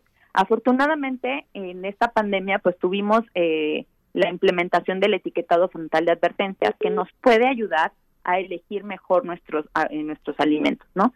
Pero, eh, no obstante, lo que también se observó durante esta pandemia es que no solamente traíamos ya un hábito de consumir muchos alimentos ultraprocesados, bebidas azucaradas, comida chatarra, sino que también se acentuaron el sedentarismo, el tiempo pantalla eh, y las horas de televisión que los niños están expuestos. Por ejemplo, lo que notamos desde el poder del consumidor era que los niños que estaban viendo la televisión para tomar sus clases habían muchísimas publicidades de alimentos no saludables en los comerciales. Y esto se hizo saber a la SEP con el objetivo de que eh, se mejorara la calidad de eh, la, la em, educación que se le estaba dando a los niños desde casa para prevenir que ya no estén expuestos, o sea, si les, se les está dando la materia vida saludable, que es una nueva asignatura en la que se les toca temas de alimentación, de hábitos del sueño, de actividad física, pues que no se contraponga con una exposición masiva a eh, alimentos no saludables, ¿no? Entonces, bueno, eso por un lado, y por el otro, lo que también notamos antes de la pandemia es que en las escuelas, por ejemplo, eh, ya se había regulado desde 2014 eh, que hubieran sanciones por incumplimiento de la regulación de ventas eh, de, de, productos no saludables y lo que se encontró fue que el 97% de las escuelas no cumplía con las directrices de la regulación de venta de productos no permitidos. Entonces lo que vemos es que el 63% de las bebidas que se venden en las escuelas eran azucaradas y el 51% de los productos eran ultraprocesados y además había una limitada disponibilidad de frutas, verduras, de legumbres, de agua simple. Entonces, esto lo que hace es que el entorno escolar tenga muchísima publicidad y que además haya mucha disponibilidad de alimentos que no son saludables para ellos. Por lo cual, pues esta campaña lo que busca es concientizarnos de que tenemos que tener ya mejores regulaciones, tanto de venta en las escuelas, disponibilidad de agua simple, de alimentos más saludables y restricción de publicidad a los niños. ¿A qué se debe ese incumplimiento de las escuelas, Alejandra Contreras? ¿Cómo se lo explican ustedes desde el poder del consumidor?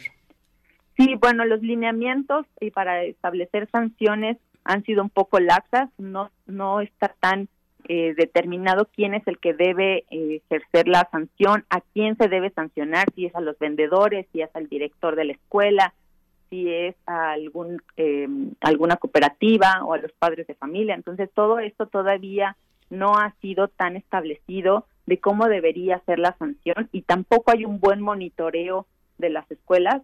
Se permitía que, por ejemplo, un día a la semana se pudieran vender alimentos chatarra, entonces cuando un eh, una persona que llegue a inspeccionar el plantel, pues terminan diciendo, ay, es que hoy es el día en el que se, se podían vender este tipo de productos, ¿no? Entonces, para el monitoreo y la vigilancia de que se cumplan este tipo de lineamientos, pues todavía falta mucho. Entonces, bueno, eh, con esta campaña lo que buscamos es que los lineamientos sean más estrictos, que sean más claros y que se permita un monitoreo eh, constante de que se cumplan eh, las directrices en las. Y vemos a las autoridades responsables poniendo manos a la obra. Hoy, hoy que tenemos una mayor conciencia por la cuestión de la pandemia, una mayor conciencia de los efectos negativos de los alimentos chatarra, particularmente en la población infantil, en los adolescentes, ¿hay esperanza? ¿Se ve voluntad política para corregir este rumbo? Sí, actualmente están en modificación el reglamento de publicidad en el que se busca que todo ese tipo de exposición a la que se encuentran los niños esté regulado, no solamente tal vez por los sellos de advertencia, es decir, lo que vemos actualmente y con lo que contamos son con las regulaciones de publicidad de la norma 051 que evita que los productos que tienen sellos o advertencias eh, tengan estos personajes, ¿no? Es lo único con lo que contamos, pero este nuevo reglamento sí busca que los productos que tengan sellos no se publiciten y que además los alimentos que se van a publicitar en otros horarios, por ejemplo, sí muestren sus sellos, ¿no? Que aunque no sea dirigido a niños, que sí estén mostrando sus sellos. También lo que hemos visto es que está en modificación la Ley General de Educación, en la cual también estamos buscando impulsar iniciativas que mejoren el entorno escolar y los lineamientos también para eh, eh, venta de productos dentro de las escuelas. Entonces, esperamos que este año se puedan mejorar estas, esta ley de general de salud, la ley general de educación y los reglamentos para la publicidad. Alejandra Contreras, coordinadora de salud alimentaria en el Poder del Consumidor. ¿En qué consiste esta campaña y quiénes están sumando, quiénes la impulsan, además de, por supuesto, el Poder del Consumidor? Sí, nosotros formamos parte de la Alianza por la Salud Alimentaria, que es un conjunto de organizaciones e instituciones que buscan mejorar la alimentación a través de campañas, a través de boletines, de vocería y de impulsar políticas públicas eh, para mejorar el entorno alimentario. Entonces, eh, con esta campaña, pues la vamos a estar promoviendo por eh, radio, en los spots y por redes sociales también la pueden encontrar. Y bueno, pues no olviden compartirla, revisarla y apoyar a, esta campaña que estamos lanzando para mejorar la salud de la infancia. A veces lo que falla son las estrategias cotidianas en casa y no solo en casa, sino también en la comunidad escolar. ¿Qué recomendaciones podrías compartir con la audiencia? Vivimos pues una vida mm, acelerada, lo hemos visto ahora con el semáforo epidemiológico ya en verde, que las actividades, bueno, e, en algunos estados de la República, no en todos, pero que las actividades comienzan a tomar otra vez un rumbo muy parecido al que teníamos antes previo a la pandemia. Eh, eh, y bueno, es el momento de enfrentar de nuevo otra vez el afuera, de volver a las escuelas de manera presencial, de preparar los alimentos para el almuerzo de los chicos, si bien nos va, qué estrategias, y digo si bien nos va porque pues muchas veces es más fácil dar algunos pesos y decir, bueno, te compras algo en el, en el recreo y ahí el chico pues decidirá, ¿no? Independientemente de la sugerencia del papá o la mamá o, la persona a cargo del cuidado, pues ya el chico o, la, o la chica eh, decidirá hacia dónde pues se dirige, qué es lo que más le llama la atención para, para comprar durante el descanso. ¿qué, ¿Qué estrategias podríamos diseñar muy inmediatas, muy cotidianas para sortear pues esta cuestión de los alimentos chatarra en las escuelas? Sí, pues lo principal sería que nosotros como padres de familia inculquemos en nuestros hijos cuál es la alimentación que eh, deben tener ellos y la actividad física que deben realizar. En casa, pues es eh, mejor que estemos impulsando que los niños realicen al menos 60 minutos de actividad física eh, que vean menos de dos horas la televisión o los em, o los celulares, por ejemplo, ahora que ya no están tomando tanto clases en línea, porque también eso era un problema, ¿no? Estar tomando tantas horas clases en línea, pues eso fomentaba el sedentarismo. Pero bueno, si ahora tenemos oportunidad de que vean menos de dos horas al día y que además hagan una, una hora de actividad física, estaría eh, ideal.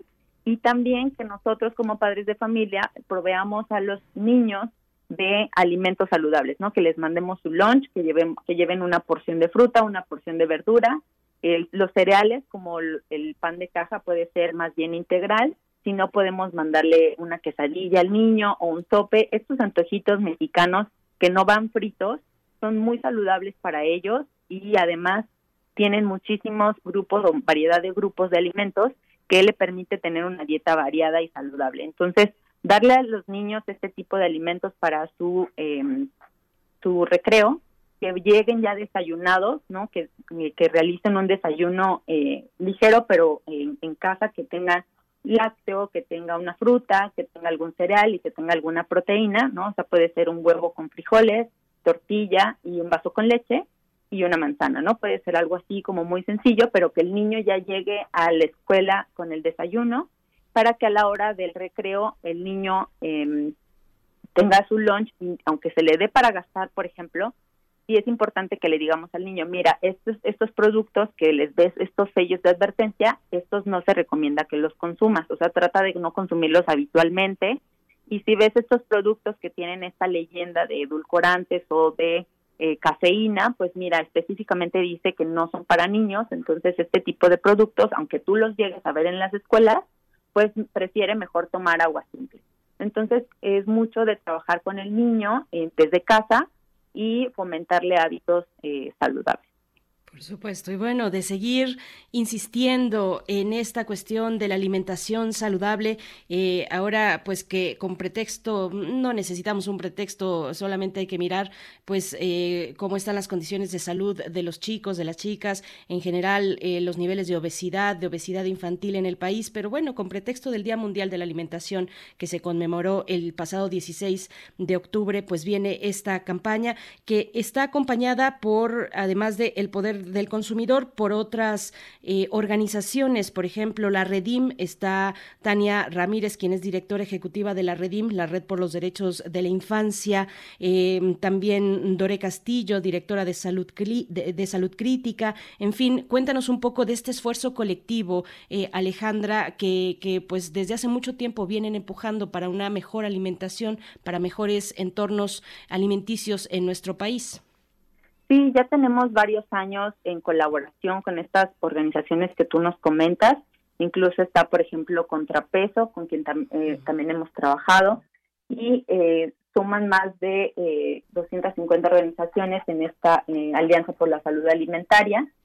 Y lo que buscamos es que se fomenten iniciativas o impulsar iniciativas que mejoran el ambiente alimentario. Entonces, lo que hacemos es revisar, por ejemplo, desde literatura científica, eh, analizamos un diagnóstico comunitario, también realizamos encuestas eh, en población mexicana para conocer cuáles son las percepciones de la población respecto a las nuevas iniciativas, a, nuevas eh, nuevas leyes, si la gente las aprueba o no las aprueba, y con estos resultados internos que nosotros generamos en las instituciones, tenemos colaboraciones para saber cómo debemos dirigir las iniciativas que se encuentran en diputados o cuáles son las leyes que se encuentran en modificación, con el objetivo de eh, guiar estas eh, y, y, eh, y mejorar las iniciativas que se encuentran actualmente.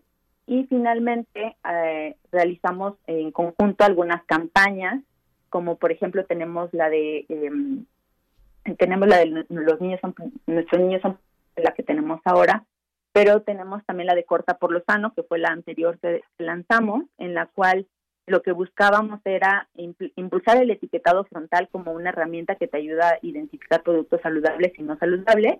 Y no sé si ustedes recuerden, pero también tenemos otra campaña eh, más antigua en la cual fomentábamos eh, la reducción del consumo de bebidas azucaradas eh, era la campaña de 12 cucharadas, ¿no? Entonces, este tipo de campañas también ayudan a eh, mejorar el entorno alimentario desde un punto de vista de cambio de comportamiento en las personas.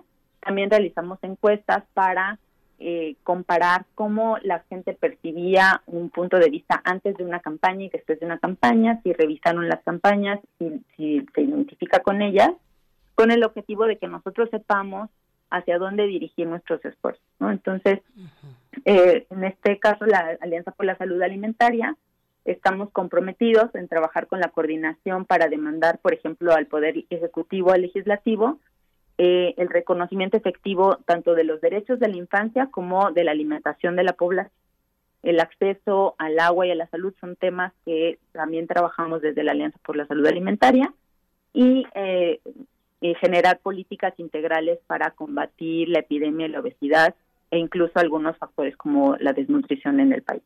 Pues estaremos atentos, atentas a esta campaña en favor del derecho a la alimentación eh, que impulsa el poder del consumidor junto con esta, bueno, esta alianza en general. Por último, recuérdanos, Alejandra, las eh, redes sociales, las coordenadas para quien quiera acercarse y, y, conocer un poco más al respecto de los materiales que van organizando y publicando la Alianza por la Salud. Sí, claro que sí eh, Berenice, tenemos el, la página del poder del consumidor.org, también lo pueden encontrar en redes sociales como el poder del consumidor y la Alianza por la Salud Alimentaria lo pueden encontrar en la página alianzasalud.org.mx y la campaña la encuentran en la primera página, eh, si no, pues pueden poner guion, nuestros niños son primero y ahí encuentran todos los materiales de la campaña, que pues invitamos a todos ustedes a que compartan Incluso en YouTube pueden encontrarnos como El Poder del Consumidor, donde también ahí está subido el video y los spots de la campaña. Bien, pues es una buena estrategia compartir, compartir en los chats de madres y padres de familia, de cuidadores, pues que están ahí activos y que son una posibilidad de diálogo entre quienes cuidamos a un niño o una niña en este país. Te agradecemos, Alejandra Contreras, coordinadora de salud alimentaria en el Poder del Consumidor. Gracias por compartir con la audiencia acerca de esta campaña. Hasta pronto. Gracias a ustedes. Primer movimiento Hacemos comunidad con tus postales sonoras. Envíalas a primermovimientounam.gmail.com Seguimos aquí en Primer Movimiento. Recuerden que por periodo vacacional este es un programa grabado y les ponemos a su disposición esta música que hemos seleccionado que podrán escuchar también en las listas de Spotify.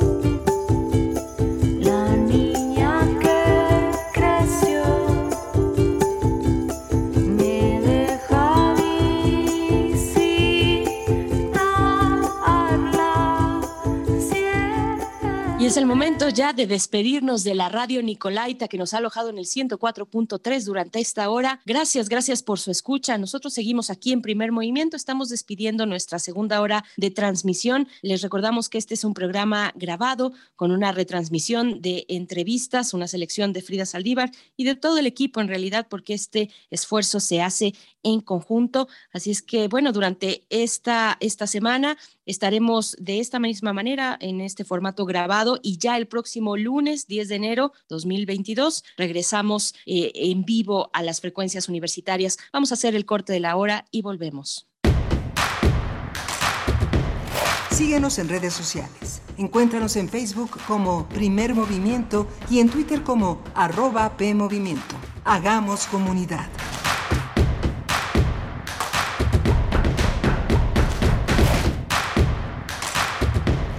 Síguenos en redes sociales. Encuéntranos en Facebook como Primer Movimiento y en Twitter como arroba PMovimiento. Hagamos comunidad.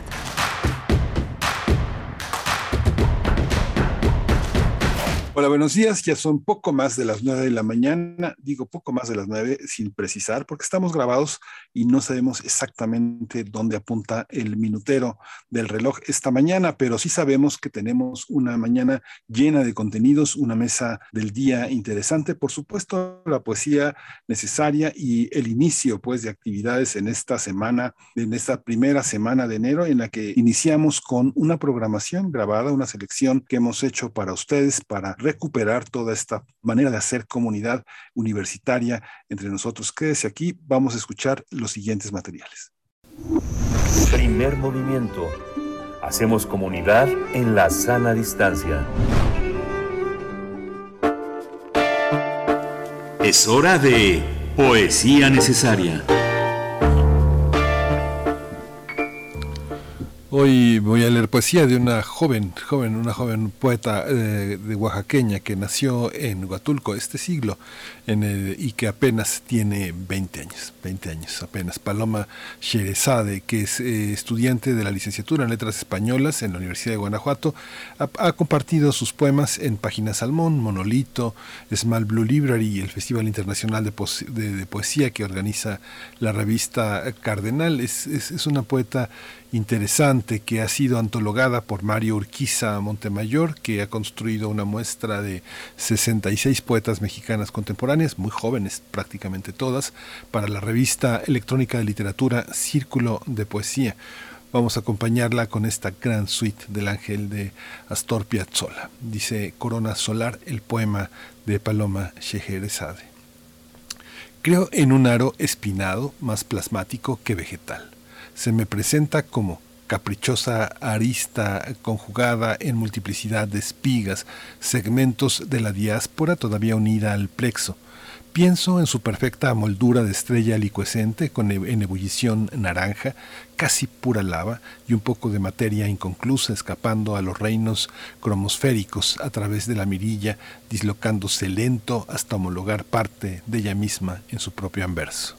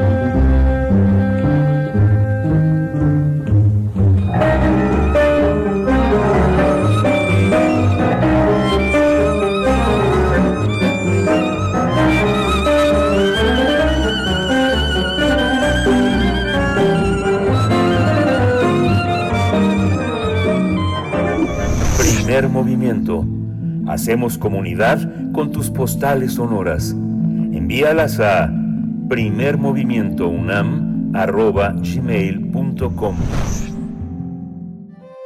Mundos posibles. Estamos ya en compañía del doctor Alberto Betancourt en esta mañana de jueves de Mundos Posibles.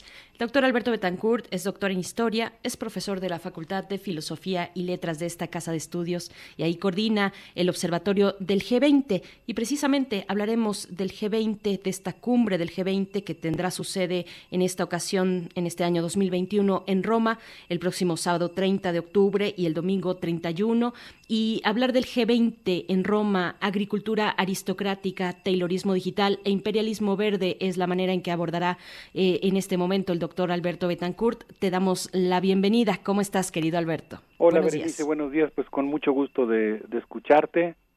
Eh, contento, como siempre, escuchando desde muy temprano primer movimiento.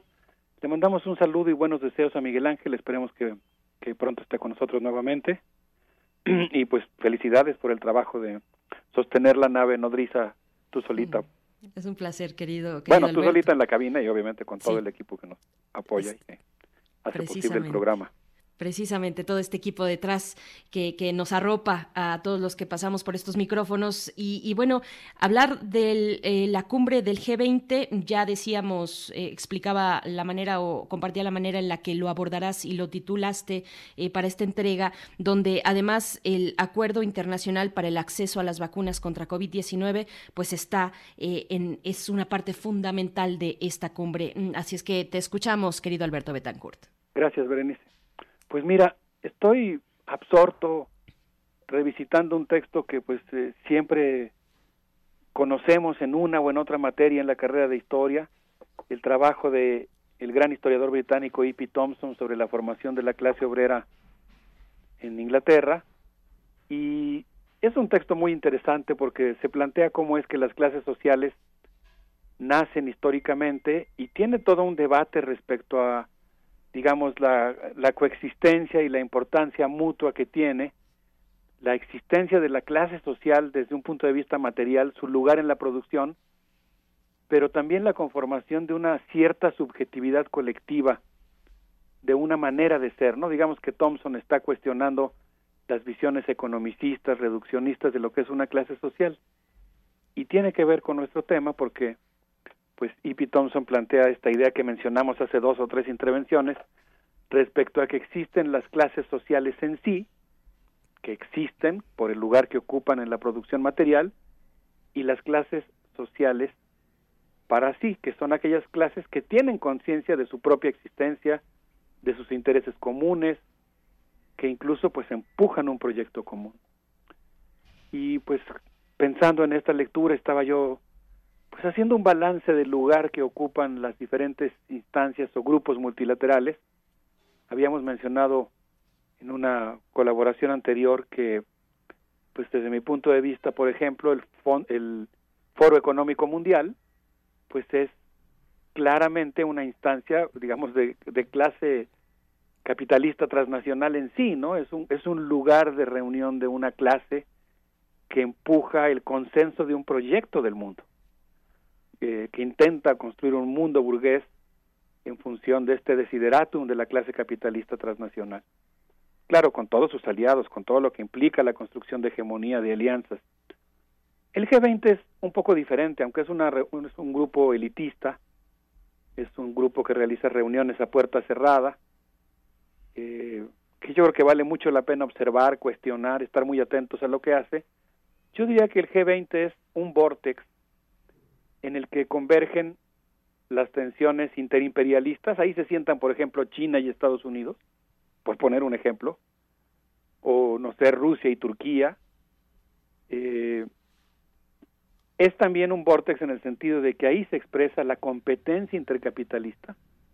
Todas las empresas que hacen lobby, que tratan de imponer sus soluciones tecnológicas, sus productos o sus servicios como la solución y que intentan construir lo que Iván Illich llamaría un monopolio radical, y al mismo tiempo el G20 es también un punto de negociación y de tensiones en las relaciones entre el norte y el sur, y en cierta medida, aunque esto de una manera en cierto sentido más tenue, porque ahí sí cierran filas todos con cierto instinto de clase, pues eh, también es un, es un lugar en el que hay ciertas expresiones, podríamos decir, de la lucha de clase. Y en la preparación de la reunión a celebrarse en Roma, los días 30 y 31 de octubre, pues ha habido una serie de, reuniones previas de diferentes temas, en donde se han estado realizando negociaciones sobre agroindustria, sobre digitalización, sobre salud, como, como bien decías, Berenice, y sobre compra obligatoria de energías limpias, que por cierto en muy buena medida son monopolizadas por las viejas industrias de hidrocarburos. Yo me temo que en relación al asunto de las energías limpias, obviamente no estoy reduciendo el tema a eso, pero sí creo que es un aspecto que habría que tratar, pues en buena medida creo yo que estamos asistiendo a una gran venta, no de garage porque los precios son muy elevados, en la que ciertos países están tratando de imponer sus tecnologías, sus productos, y eh, obligar a otros países a comprar estas nuevas tecnologías. Y creo que la imposición de estas nuevas tecnologías, eh, que en buena medida son privadas y autocráticas, pues se disfrazará de progreso, de cierre de brechas, entre comillas, y de protección al medio ambiente. Entonces me parece que es muy importante pues comentar algunas de las cosas, digamos, de las direcciones o de las tendencias que han estado despuntando en estas reuniones previas y si te parece bien, Berenice, pues podríamos empezar a abordar algunas de ellas. Por supuesto que sí, por favor, eh, querido Alberto Betancourt. Sí, por cierto me acordé, Berenice, la vez pasada que mencioné el Foro Económico Mundial, tú mencionaste el Foro Social Mundial y fue muy muy importante tu comentario en ese momento se me pasó porque justamente yo creo que el Foro Social Mundial en su momento pues eh, justamente implicaba una especie de, de intento de clase para sí del otro polo, ¿no? De lo que podríamos llamar una clase trabajadora transnacional. Bueno, eh, quisiera mencionar algunas de las cosas que se han acordado en las reuniones previas a esta reunión del G20. Siempre hay, reuniones preparatorias por temas. En este caso, por ejemplo, el periódico El Manifesto, a través de uno de sus autores, Francesco Di Taranto, nos informó que el día 29 de junio, en la ciudad de Matera, Luigi de Mayo, el canciller italiano, planteó como temas prioritarios del anfitrión, que es Italia, el tema de la salud, la deuda de los países africanos y el cambio climático. Pero la nota de Taranto enfatiza el hecho de que el ministro italiano, Francesco Di Taranto, y el ministro de Relaciones Exteriores, y Anthony Blinken, el secretario del Departamento de Estado, decretaron la necesidad de un mundo con inversiones verdes. Y este creo que es uno de los rasgos del G20 que está por venir, la reunión de los jefes de Estado que culmina este proceso de preparatorio, digamos. Eh, creo que la reunión que se realizará a finales de octubre va a plantear que la pandemia impone la necesidad de un nuevo, digamos, una nueva versión del capitalismo, ¿no? Una versión del capitalismo que, que pretende ser verde y que pues planteará todo un sistema de financiamiento, pero mucho ojo porque lo que va a proponer es que va a haber todo un sistema de créditos para que los países que no han comprado las nuevas tecnologías, las energías limpias, lo hagan y entonces puedan disponer de créditos para comprar las tecnologías de los países centrales y poder empezar a utilizar estas nuevas tecnologías. Insisto en que no estoy diciendo de ninguna manera que no haya que usar energías limpias o que no sea un problema el cambio climático o que no tengamos que tomar muy en serio la necesidad de reducir los gases invernaderos. Lo que estoy cuestionando es el hecho de que hay, digamos, todo un modelo de negocios, todo un modelo tecnocrático que está montado sobre el tema del cambio climático y que está imponiendo una serie de reglas de compras de tecnologías, de empresas beneficiadas, de subsidios a través de gastos del presupuesto público que van a beneficiar a ciertos países y a ciertas empresas, digamos que, se, que están aprovechando para hacer un negocio.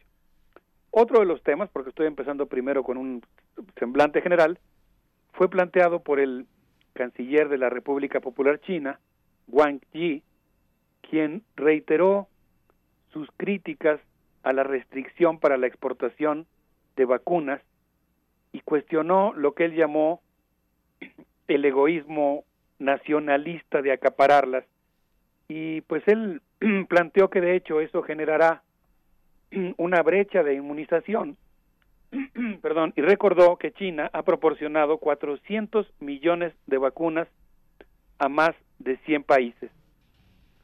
Finalmente, como un último rasgo general que quisiera mencionar, estuvo el anuncio realizado por el Fondo Monetario Internacional en sus análisis prospectivos respecto a lo que va a pasar en el mundo en los años inmediatos y dijo que es inminente, y esto pues desde luego es una mala noticia económica, eh, que se avecina una introducción de severas medidas de austeridad que se aplicarán en 159 países a partir del 2022, en lo que consideró una pandemia financiera que durará hasta 2025 y que afectará a 6.600 millones de personas.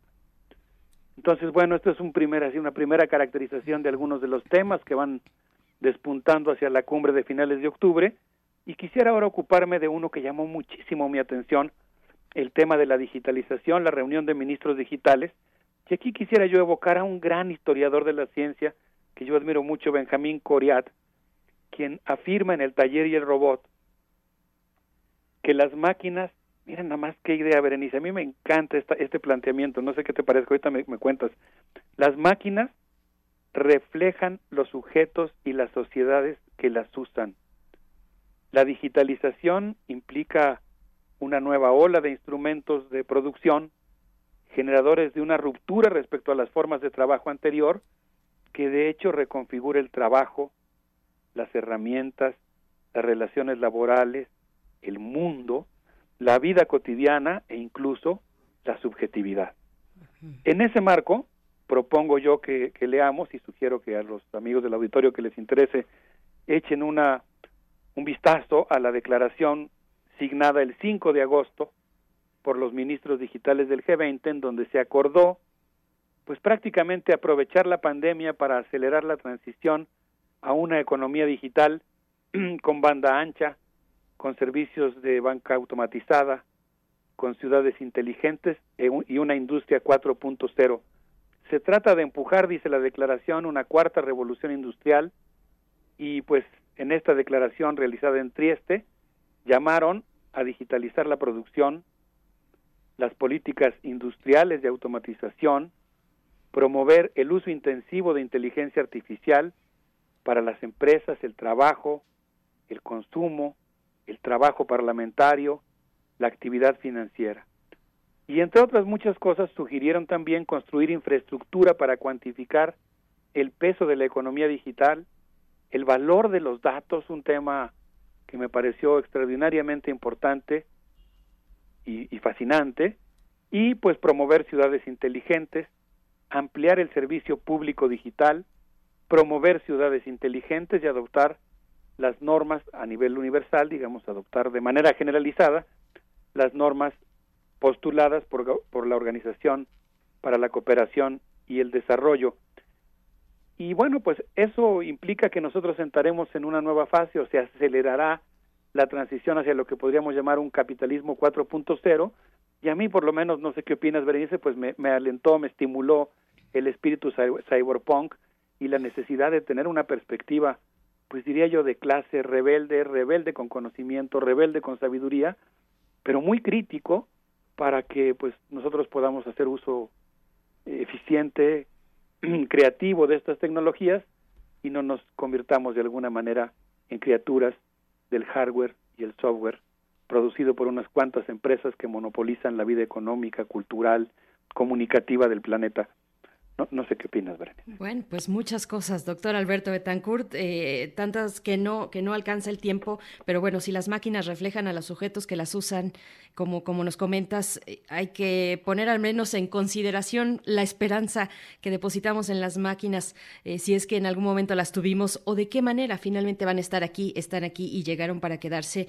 Y, a mí me, me, me interesaría mucho, pues, acercarnos un poco más a ese, eso que mencionabas, los lobbies de las empresas. Eh, pienso específicamente en aquellas empresas de servicios de ciberseguridad que se dan cita en los foros en torno a esta cumbre, a una cumbre como esta, y, varias cuestiones más. Eh, hay un negocio emergente que a mí me sorprendió, porque hay empresas que abiertamente te compran tus datos, no como Facebook, que es una red social, pero detrás está toda esta cuestión de los datos, sino que aquí no hay otro servicio más que un contrato de compra-venta de datos. Eh, no, no sé si hay en México, pero sí hay en, en Estados Unidos y en Europa este tipo de empresas que directamente te compran tus datos. Hay pequeñas empresas, hay otras que ya son mucho más grandes, pero bueno, ahí está esta cuestión que mencionas, el peso de la economía digital y claro, la vertiente cyberpunk que no que a la que nos tenemos que aferrar profundamente cada vez más. Eso yo estoy completamente de acuerdo contigo. Eh, no sé, a lo mejor podemos hacer una pausita musical si quieres y regresamos. Me gustaría retomar algo sobre esta idea de la de los cyberpunk y, y una observación que hace Benjamín Coriat que quizá nos sirva como clave para saber cómo posicionarnos frente a esta, como dices, compra masiva, no venta masiva o imposición de una cierta tecnología que sin duda tiene sus ventajas, pero que también tiene ese otro lado de, de digamos, privatización, porque tampoco es cualquier tipo de, de tecnología la que nos están vendiendo, es una tecnología, digamos, privada, autocrática, etcétera. Quisiera proponer, Berenice, que escuchemos al grupo Operayo de Italia con esto que se llama Vesubio, tomado de su disco Diaboli a Perfecto, vamos a escuchar. Estamos en los mundos posibles.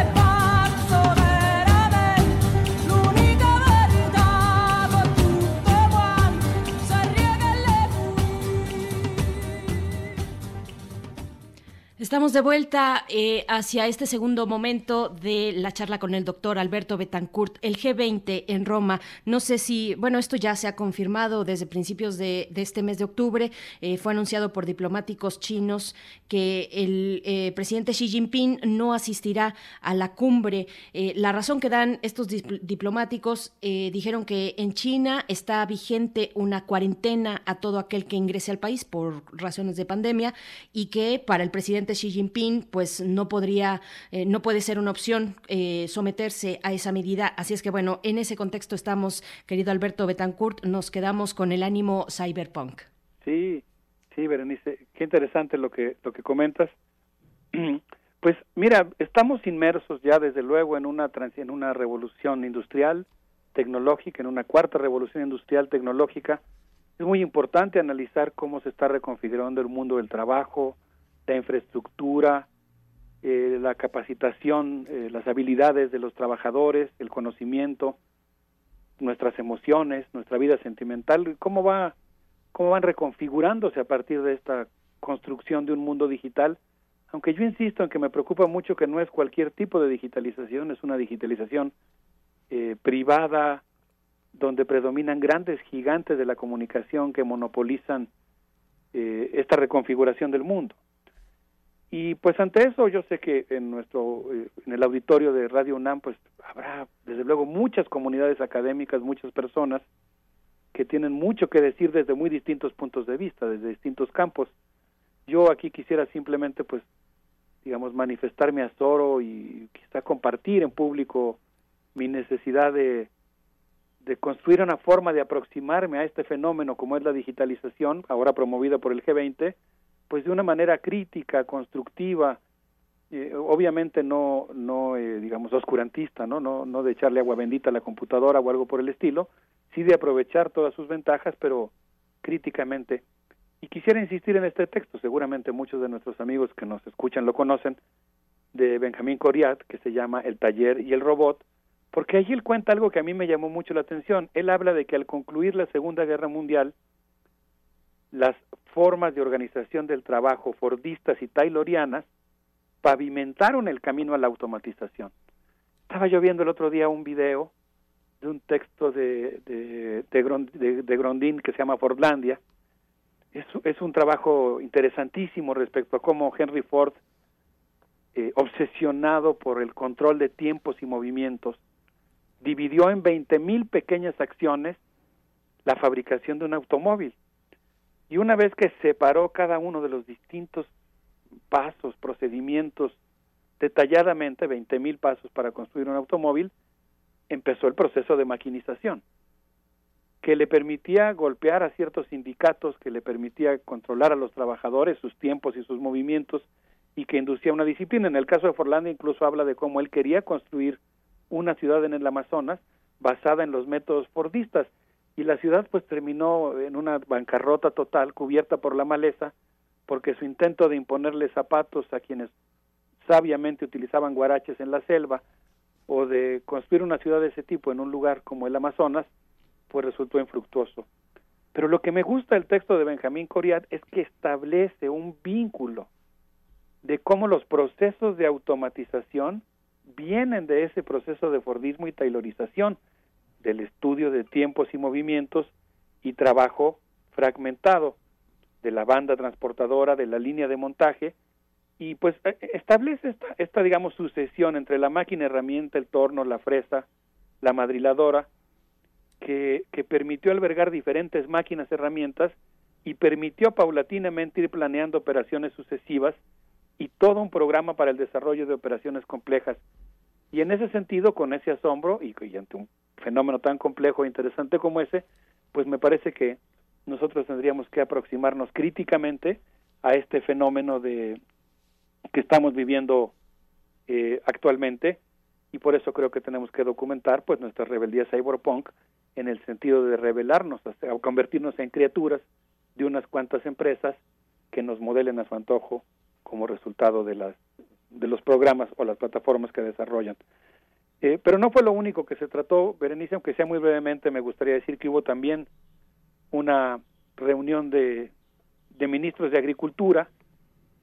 Eh, en esta reunión que se desarrolló los días 19 y 20 de septiembre, muy recientemente, los ministros de Agricultura del G20 obviamente son los ministros que están defendiendo el modelo de la agroexportación, de la, de la agricultura muy ligada a la, a la industria de los hidrocarburos, y, creo que fue uno de los sectores más conservadores del G20, en donde se defendió francamente el modelo neoliberal, el libre comercio, los, eh, la agricultura basada en hidrocarburos, en exportaciones, en libre comercio, y que ellos plantearon que eso pues era el mecanismo para solucionar el problema de hambre en el mundo, proteger la biodiversidad y evitar el desperdicio de alimentos.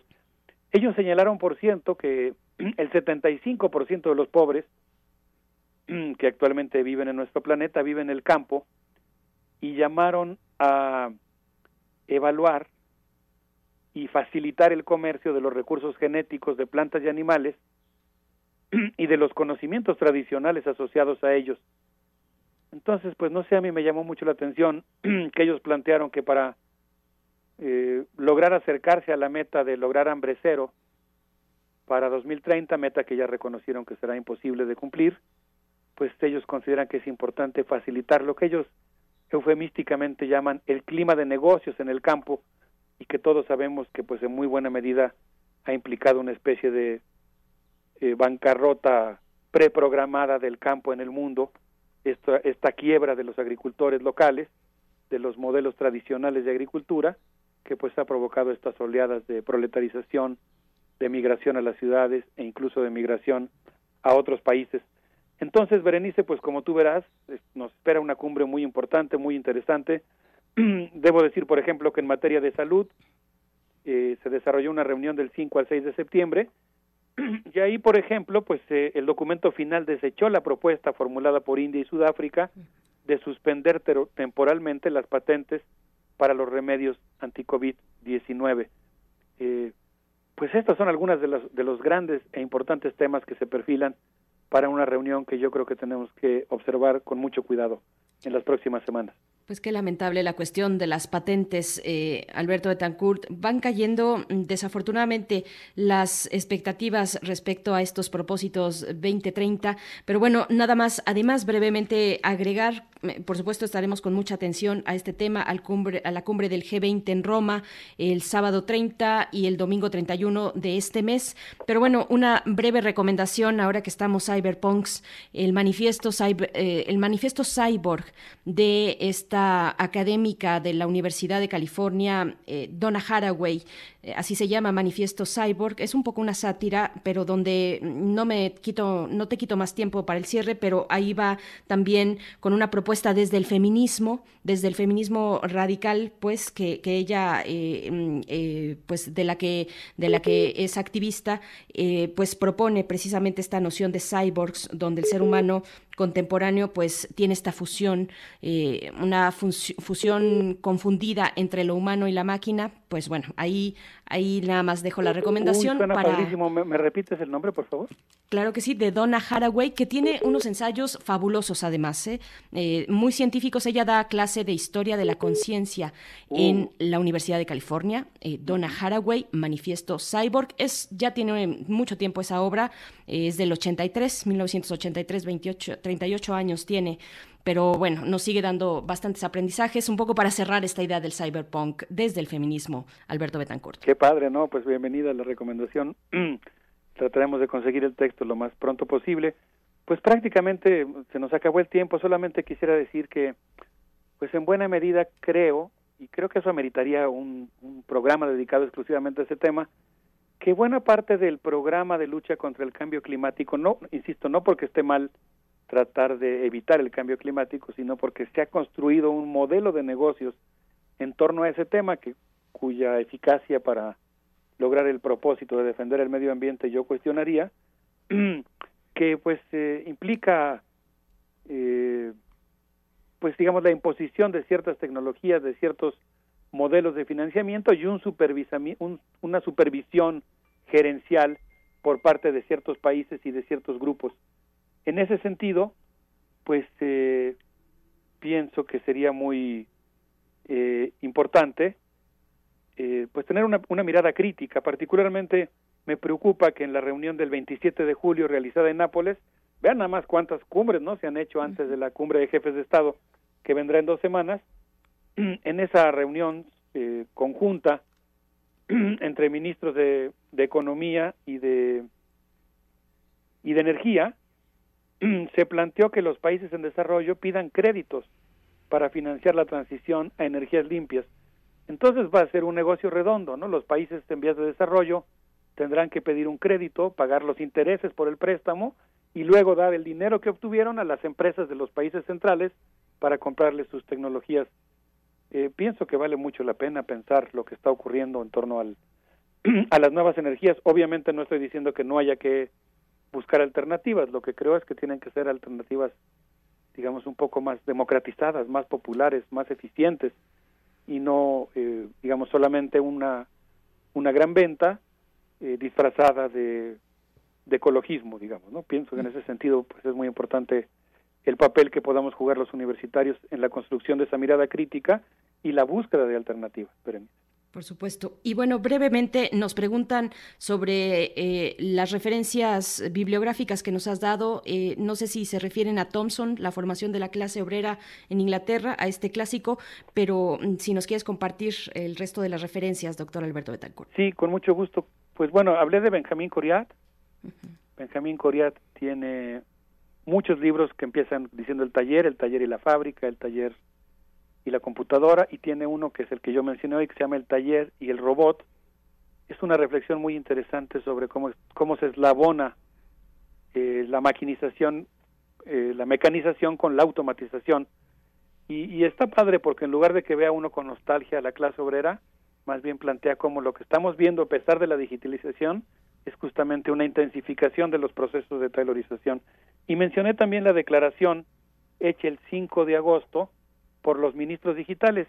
Si ustedes entran a la página de la Universidad de Toronto, del G20, del grupo que observa el G20, es un observatorio del G20 de la Universidad de Toronto, ahí está eh, esta declaración de los ministros digitales, que es la que está planteando cómo piensan reconfigurar el mundo. Eh, creo que esas fueron las dos referencias más importantes que hicimos.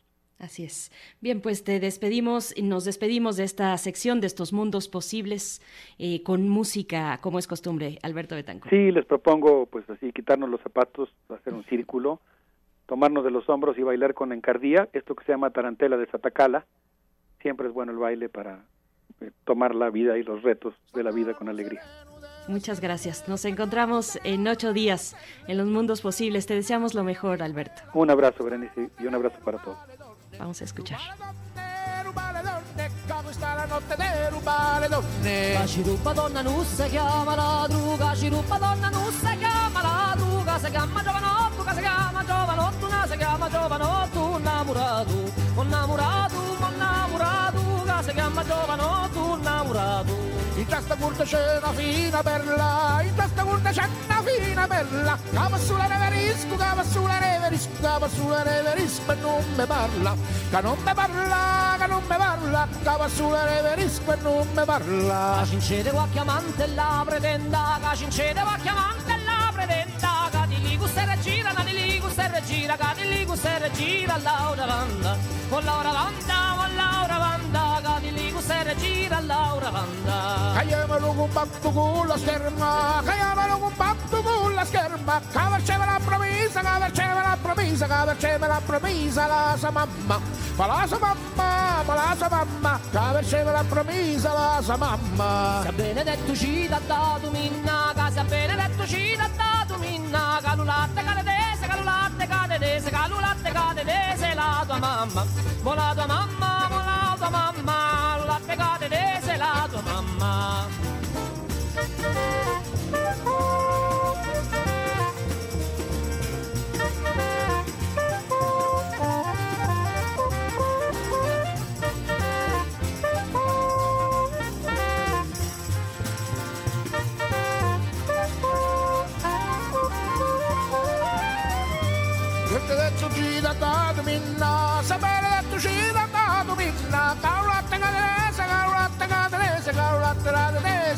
mamma, la mamma, la mamma, calo porte bucca non lo sputi mai. Beggia beggia catie lo su le pingi, beggia beggia catie lo su le pingi, non me la fare che non me la fare che non me la fare mia, sti canci scanci, sti canci scanci, sti canci scanci, che non me la fare mia, sti canci scanci. Caiano sul limone come stringi, caiano sul limone come stringi, e nemmeno Portogallo, che nemmeno Portogallo, che nemmeno Portogallo come mangi, ma come mangi. Primer movimiento.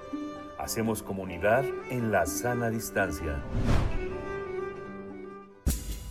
Libertad. Seguridad. Salud. Identidad. Alimentación. Libre desarrollo de la personalidad. Educación. Pensar nuestros derechos humanos. El 11 de octubre se conmemora el Día Internacional de la Niña, el próximo lunes, 11 de octubre, y en ese contexto se da la participación de esta mañana con Alicia Vargas Ayala, que ya nos acompaña eh, a través de la línea. Ella es directora del CIDES-IAP e integrante del Consejo Directivo de la Redim. Nos eh, comparte cada 15 días acerca de los derechos de niñas, niños y adolescentes, y en esta ocasión de las niñas y las jóvenes mujeres, las eh, jóvenes adolescentes, en la era COVID, estos desafíos eh, para enfrentar los derechos de esta población, para eh, ejercerlos. ¿Cómo estás, Alicia Vargas Ayala? Gracias por estar esta mañana. Buenos días. Buenos días, Denise, ¿cómo estás? Muchas gracias por eh, por el espacio y la verdad es que eh, le mandamos un saludo primero a Miguel Ángel, ya sabemos que va a estar este, atendiéndose médicamente, pues que todo salga muy bien en esta en este desafío que tiene de salud. Gracias, sí, esperemos que todo salga, salga muy bien. Nosotros le pasamos tus buenos deseos y pues bueno, eh, también a veces parece hay que tener buenos deseos, pero más allá de buenos deseos, pues eh, medidas concretas para poder asentar los derechos de las niñas, las adolescentes y las jóvenes en México en esta era de COVID. Así es que te escuchamos, Alicia. Así es. Muchas gracias. Eh, empecemos con, con recordar que el 19 de diciembre de 2011 la Asamblea General de Naciones Unidas adoptó la resolución eh, 66-70 para declarar el 11 de octubre como el Día Internacional de la Niña y reconocer los derechos de las niñas, de las niñas y adolescentes. Eh, la ONU plantea este día precisamente porque reconoce los desafíos que enfrentan en todo el mundo las niñas y adolescentes para promover su empoderamiento y, por supuesto, para que puedan ejercer sus derechos como personas, como seres humanos. Los adolescentes, las niñas, tienen derecho a una vida segura, educada, saludable, no solamente durante los años críticos de formación, sino en la medida que maduran y se convierten en mujeres. Las niñas en estos tiempos están rompiendo los límites y las barreras que plantean los estereotipos y la exclusión eh, como empoderar, como empoderadoras, como perdón, como emprendedoras, innovadoras e iniciadoras de movimientos globales, las niñas están creando un mundo que es relevante para ellas y para las generaciones futuras. La Agenda 2030 para el Desarrollo Sostenible y sus 17 objetivos eh, son adoptados por los líderes mundiales desde el año 2015 e incorporan una hoja de ruta a cada país para ir delineando el progreso a través del cual se irá cumpliendo los objetivos y, por supuesto, la agenda correspondiente al desarrollo de niñas perdón, y adolescentes. Lograr la igualdad de género y el empoderamiento de la mujer es parte integral de cada uno de los 17 objetivos de desarrollo sostenible, solo garantizando los derechos de las mujeres y las niñas en todos los objetivos llegaríamos a la justicia y a la inclusión a economías que funcionen para todos y a mantener nuestro entorno compartido ahora y para todas las generaciones futuras. Estas son palabras que se dijeron en el, en el marco del cumplimiento del aniversario el, en, el año 2019, eh, que fue el año en el que se cumplieron los 30 años de los de la convención, el aniversario 30 de la Convención de los Derechos de Niños, Niñas y Adolescentes, y que en ese sentido habla justamente de cómo si los gobiernos atendieran al cumplimiento de los 17 objetivos de desarrollo sostenible, nuestro mundo daría un cambio radical. Es importante mantener vivo el, el, 11, el 11 de octubre porque nos permite a cada país, y en este caso a nuestro México, identificar cuáles son todavía los grandes desafíos que tenemos y quiero enfocar en este momento particularmente al sector de la población que mayormente se encuentra en desventaja y que tiene una agenda pendiente históricamente eh, reconocida, no reconocida, perdón, históricamente mantenida en la marginalidad, como son las niñas y adolescentes indígenas. En nuestro país residen alrededor de 7 millones y medio de personas hablantes de lengua indígena. Sin embargo, tenemos una proporción que se ha incrementado en términos poblacionales, pero que ha disminuido en términos eh, porcentuales respecto a las personas hablantes. El nivel de pobreza nacional en nuestro país eh, de niñas y niños de 0 a 17 años aproximadamente radica en uno de cada uno. La mitad de la población de 0 a 17 años se encuentra en pobreza. Para el caso de la población indígena, también de 0 a 17 años, tenemos dos terceras partes de la población en pobreza. Es decir, hay un desbalance, una desproporción, porque cada vez más niños indígenas, y esto lo vemos en el recuento que hace el MEGI, donde nos reporta que cada año se ha venido incrementando en un porcentaje la pobreza en la, en la población indígena, vamos viendo cómo se van aumentando los derechos que son incumplidos.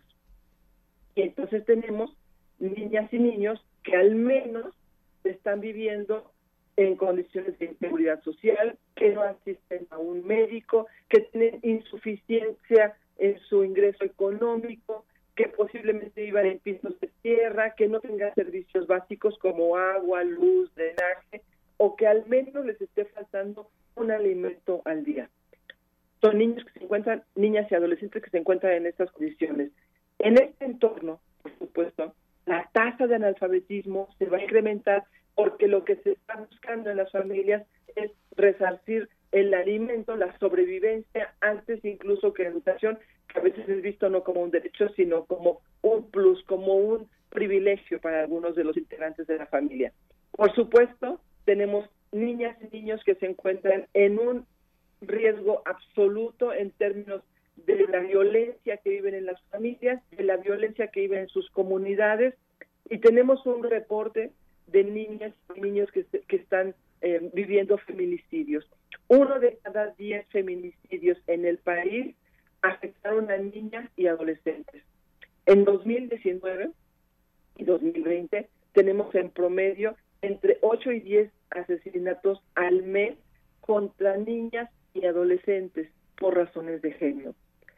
Es decir, tenemos un promedio de 86 mujeres de 0 a 17 años que fueron víctimas de feminicidio, al menos en el año pasado. Una de cada seis casos reportados en la Ciudad de México para el caso de desaparición fueron registrados en la Gustavo Madero y en el, en el municipio de Iztapalapa y en el municipio de Cuauhtémoc. 58.8, es decir, casi 60% de los homicidios violentos entre 0 y 17 años en la Ciudad de México y en el Estado de México correspondían a adolescentes entre los 15 y los 17 años. Siguen siendo uno de los sectores más vulnerables en términos de la protección que el Estado le debe a las niñas, niños, a las niñas, niñas, niñas y adolescentes en nuestro país. Los retos. ¿Qué hacer frente a eso? A nivel global, por supuesto, estamos encontrando, eh, un, eh, la UNESCO nos reporta un eh, alrededor de 10 millones de niñas que no están asistiendo a la escuela. Ese es uno de los principales retos. En América Latina tenemos cerca de 10, de 10 millones de niñas que viven en condiciones fuera de las, perdón, que están en condiciones fuera de la escuela. El matrimonio infantil sigue siendo uno de los flagelos que más afecta a las niñas y a las adolescentes. Más de un millón de niñas menores de 18 años se están casando cada mes en todo el planeta. La Organización Mundial de la Salud estima que entre 100 y 140 millones de niñas y mujeres en todo el mundo han sido sometidas a algún tipo de mutilación genital femenina. La Organización Internacional de Trabajo nos reporta que más de 17 millones de niños y niñas realizan trabajos domésticos con o sin remuneración y que el 67% de los trabajadores domésticos son niñas y adolescentes. Una generación que expresa el desafío más grande que fue el encierro por COVID y que con ello desafió a la estructura familiar y mostró como resultado que la familia no es un espacio seguro. Es importante relevar el día 11 como un día en el que las niñas muestran su fuerza y su grandeza para sobrevivir, pero en el que también como sociedad tenemos el compromiso de ser coadyuvantes para ejercer igualdad en nuestra sociedad y contribuir a que niñas y adolescentes vivan y ejerzan plenamente sus derechos. El día 11 de octubre no es el día de regalar, es el día de conmemorar, no es el día de tener fiesta, es el día de denunciar la desigualdad y la injusticia para las niñas en nuestro país. Pues muchas gracias, Alicia Vargas Ayala, como siempre, por estos mensajes puntuales importantes sobre las infancias, las adolescencias y en este caso de las niñas y las jóvenes en este país y en el mundo. Muchas gracias. Nos encontramos contigo en 15 días para continuar en esta charla. Así es, muchas gracias, eh, Gracias al auditorio y un saludo a Miguel Ángel. Que se recupere pronto. Gracias, hasta pronto. Primer movimiento Hacemos comunidad con tus postales sonoras. Envíalas a primermovimientounam.gmail.com Seguimos aquí en primer movimiento. Recuerden que por el periodo vacacional este es un programa grabado y en un momento vamos a escuchar una mini producción de Radio UNAM para ustedes. Están bajo la cama. Son esa sensación de que alguien te mira. Los ojos que brillan en la oscuridad. Criaturas de la noche, dueños de las pesadillas. Radio UNAM presenta Taxidermia de colmillos y garras. Desde esta jaula espantosa, Veo a los trolls planear mi muerte. ¡Ey tú, apestoso! ¡Déjame salir! En la olla hierven papas y garbanzos. Naturalmente, quieren devorarme. ¡Asquerosos! ¡Inútiles! ¿Quieren comerme? Yo les puedo ayudar. Pásenme el cuchillo de allá. Miren, yo puedo hacer algo para que no les cueste tanto trabajo descuartizarme. Ya saben lo que dicen de las vísceras de los humanos saben muy amargas. Se acercan, me dan el cuchillo. Disimulo. La cabeza del líder se asoma a mi jaula. Su nariz es grande y está llena de mocos. Abre la puerta. Doy unos pasitos hacia atrás y lanzo con todas mis fuerzas el filo hacia su ojo verde y asustado.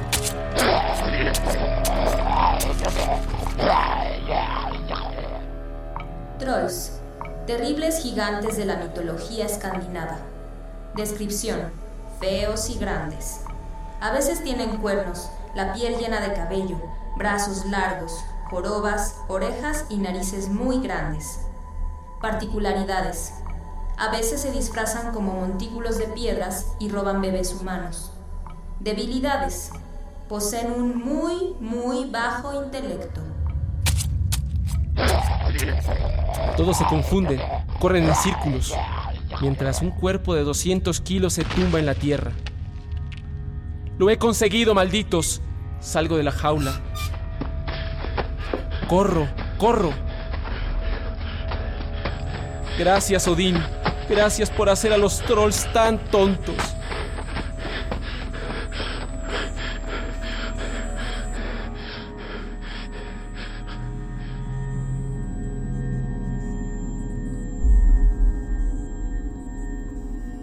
Troll, gigante de la mitología escandinava. Grabación Jesús Arrieta. Guión Damaris Vera. Sonorización Oscar Peralta. Voces Arturo Echavarría y Eranden Yáñez.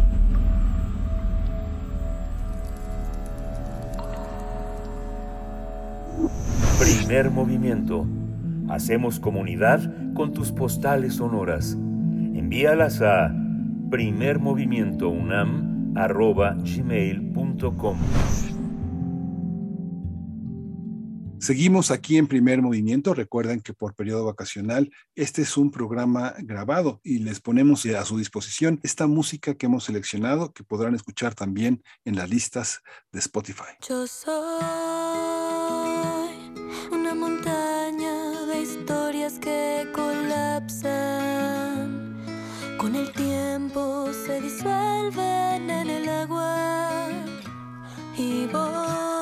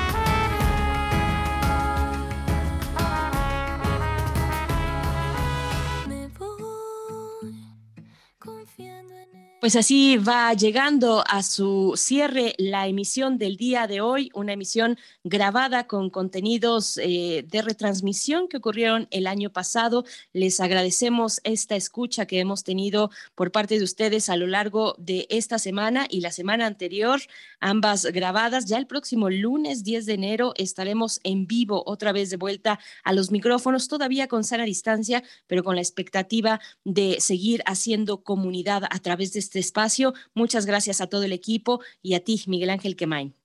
Muchas gracias, Berenice Camacho. Esto fue Primer Movimiento. El mundo desde la universidad. Radio UNAM presentó Primer Movimiento. El mundo desde la universidad. Con Berenice Camacho y Miguel Ángel Quemain en la conducción. Frida Saldívar y Violeta Berber, producción. Antonio Quijano y Patricia Zavala, noticias. Miriam Trejo y Rodrigo Mota, coordinadores e invitados. Tamara Quirós, redes sociales. Arturo González y Socorro Montes, operación técnica. Servicio social, Lisette Pérez e Iván Chavarría. Locución, Tessa Uribe y Juan Stack. Quédate en sintonía con Radio UNAM. Experiencia sonora.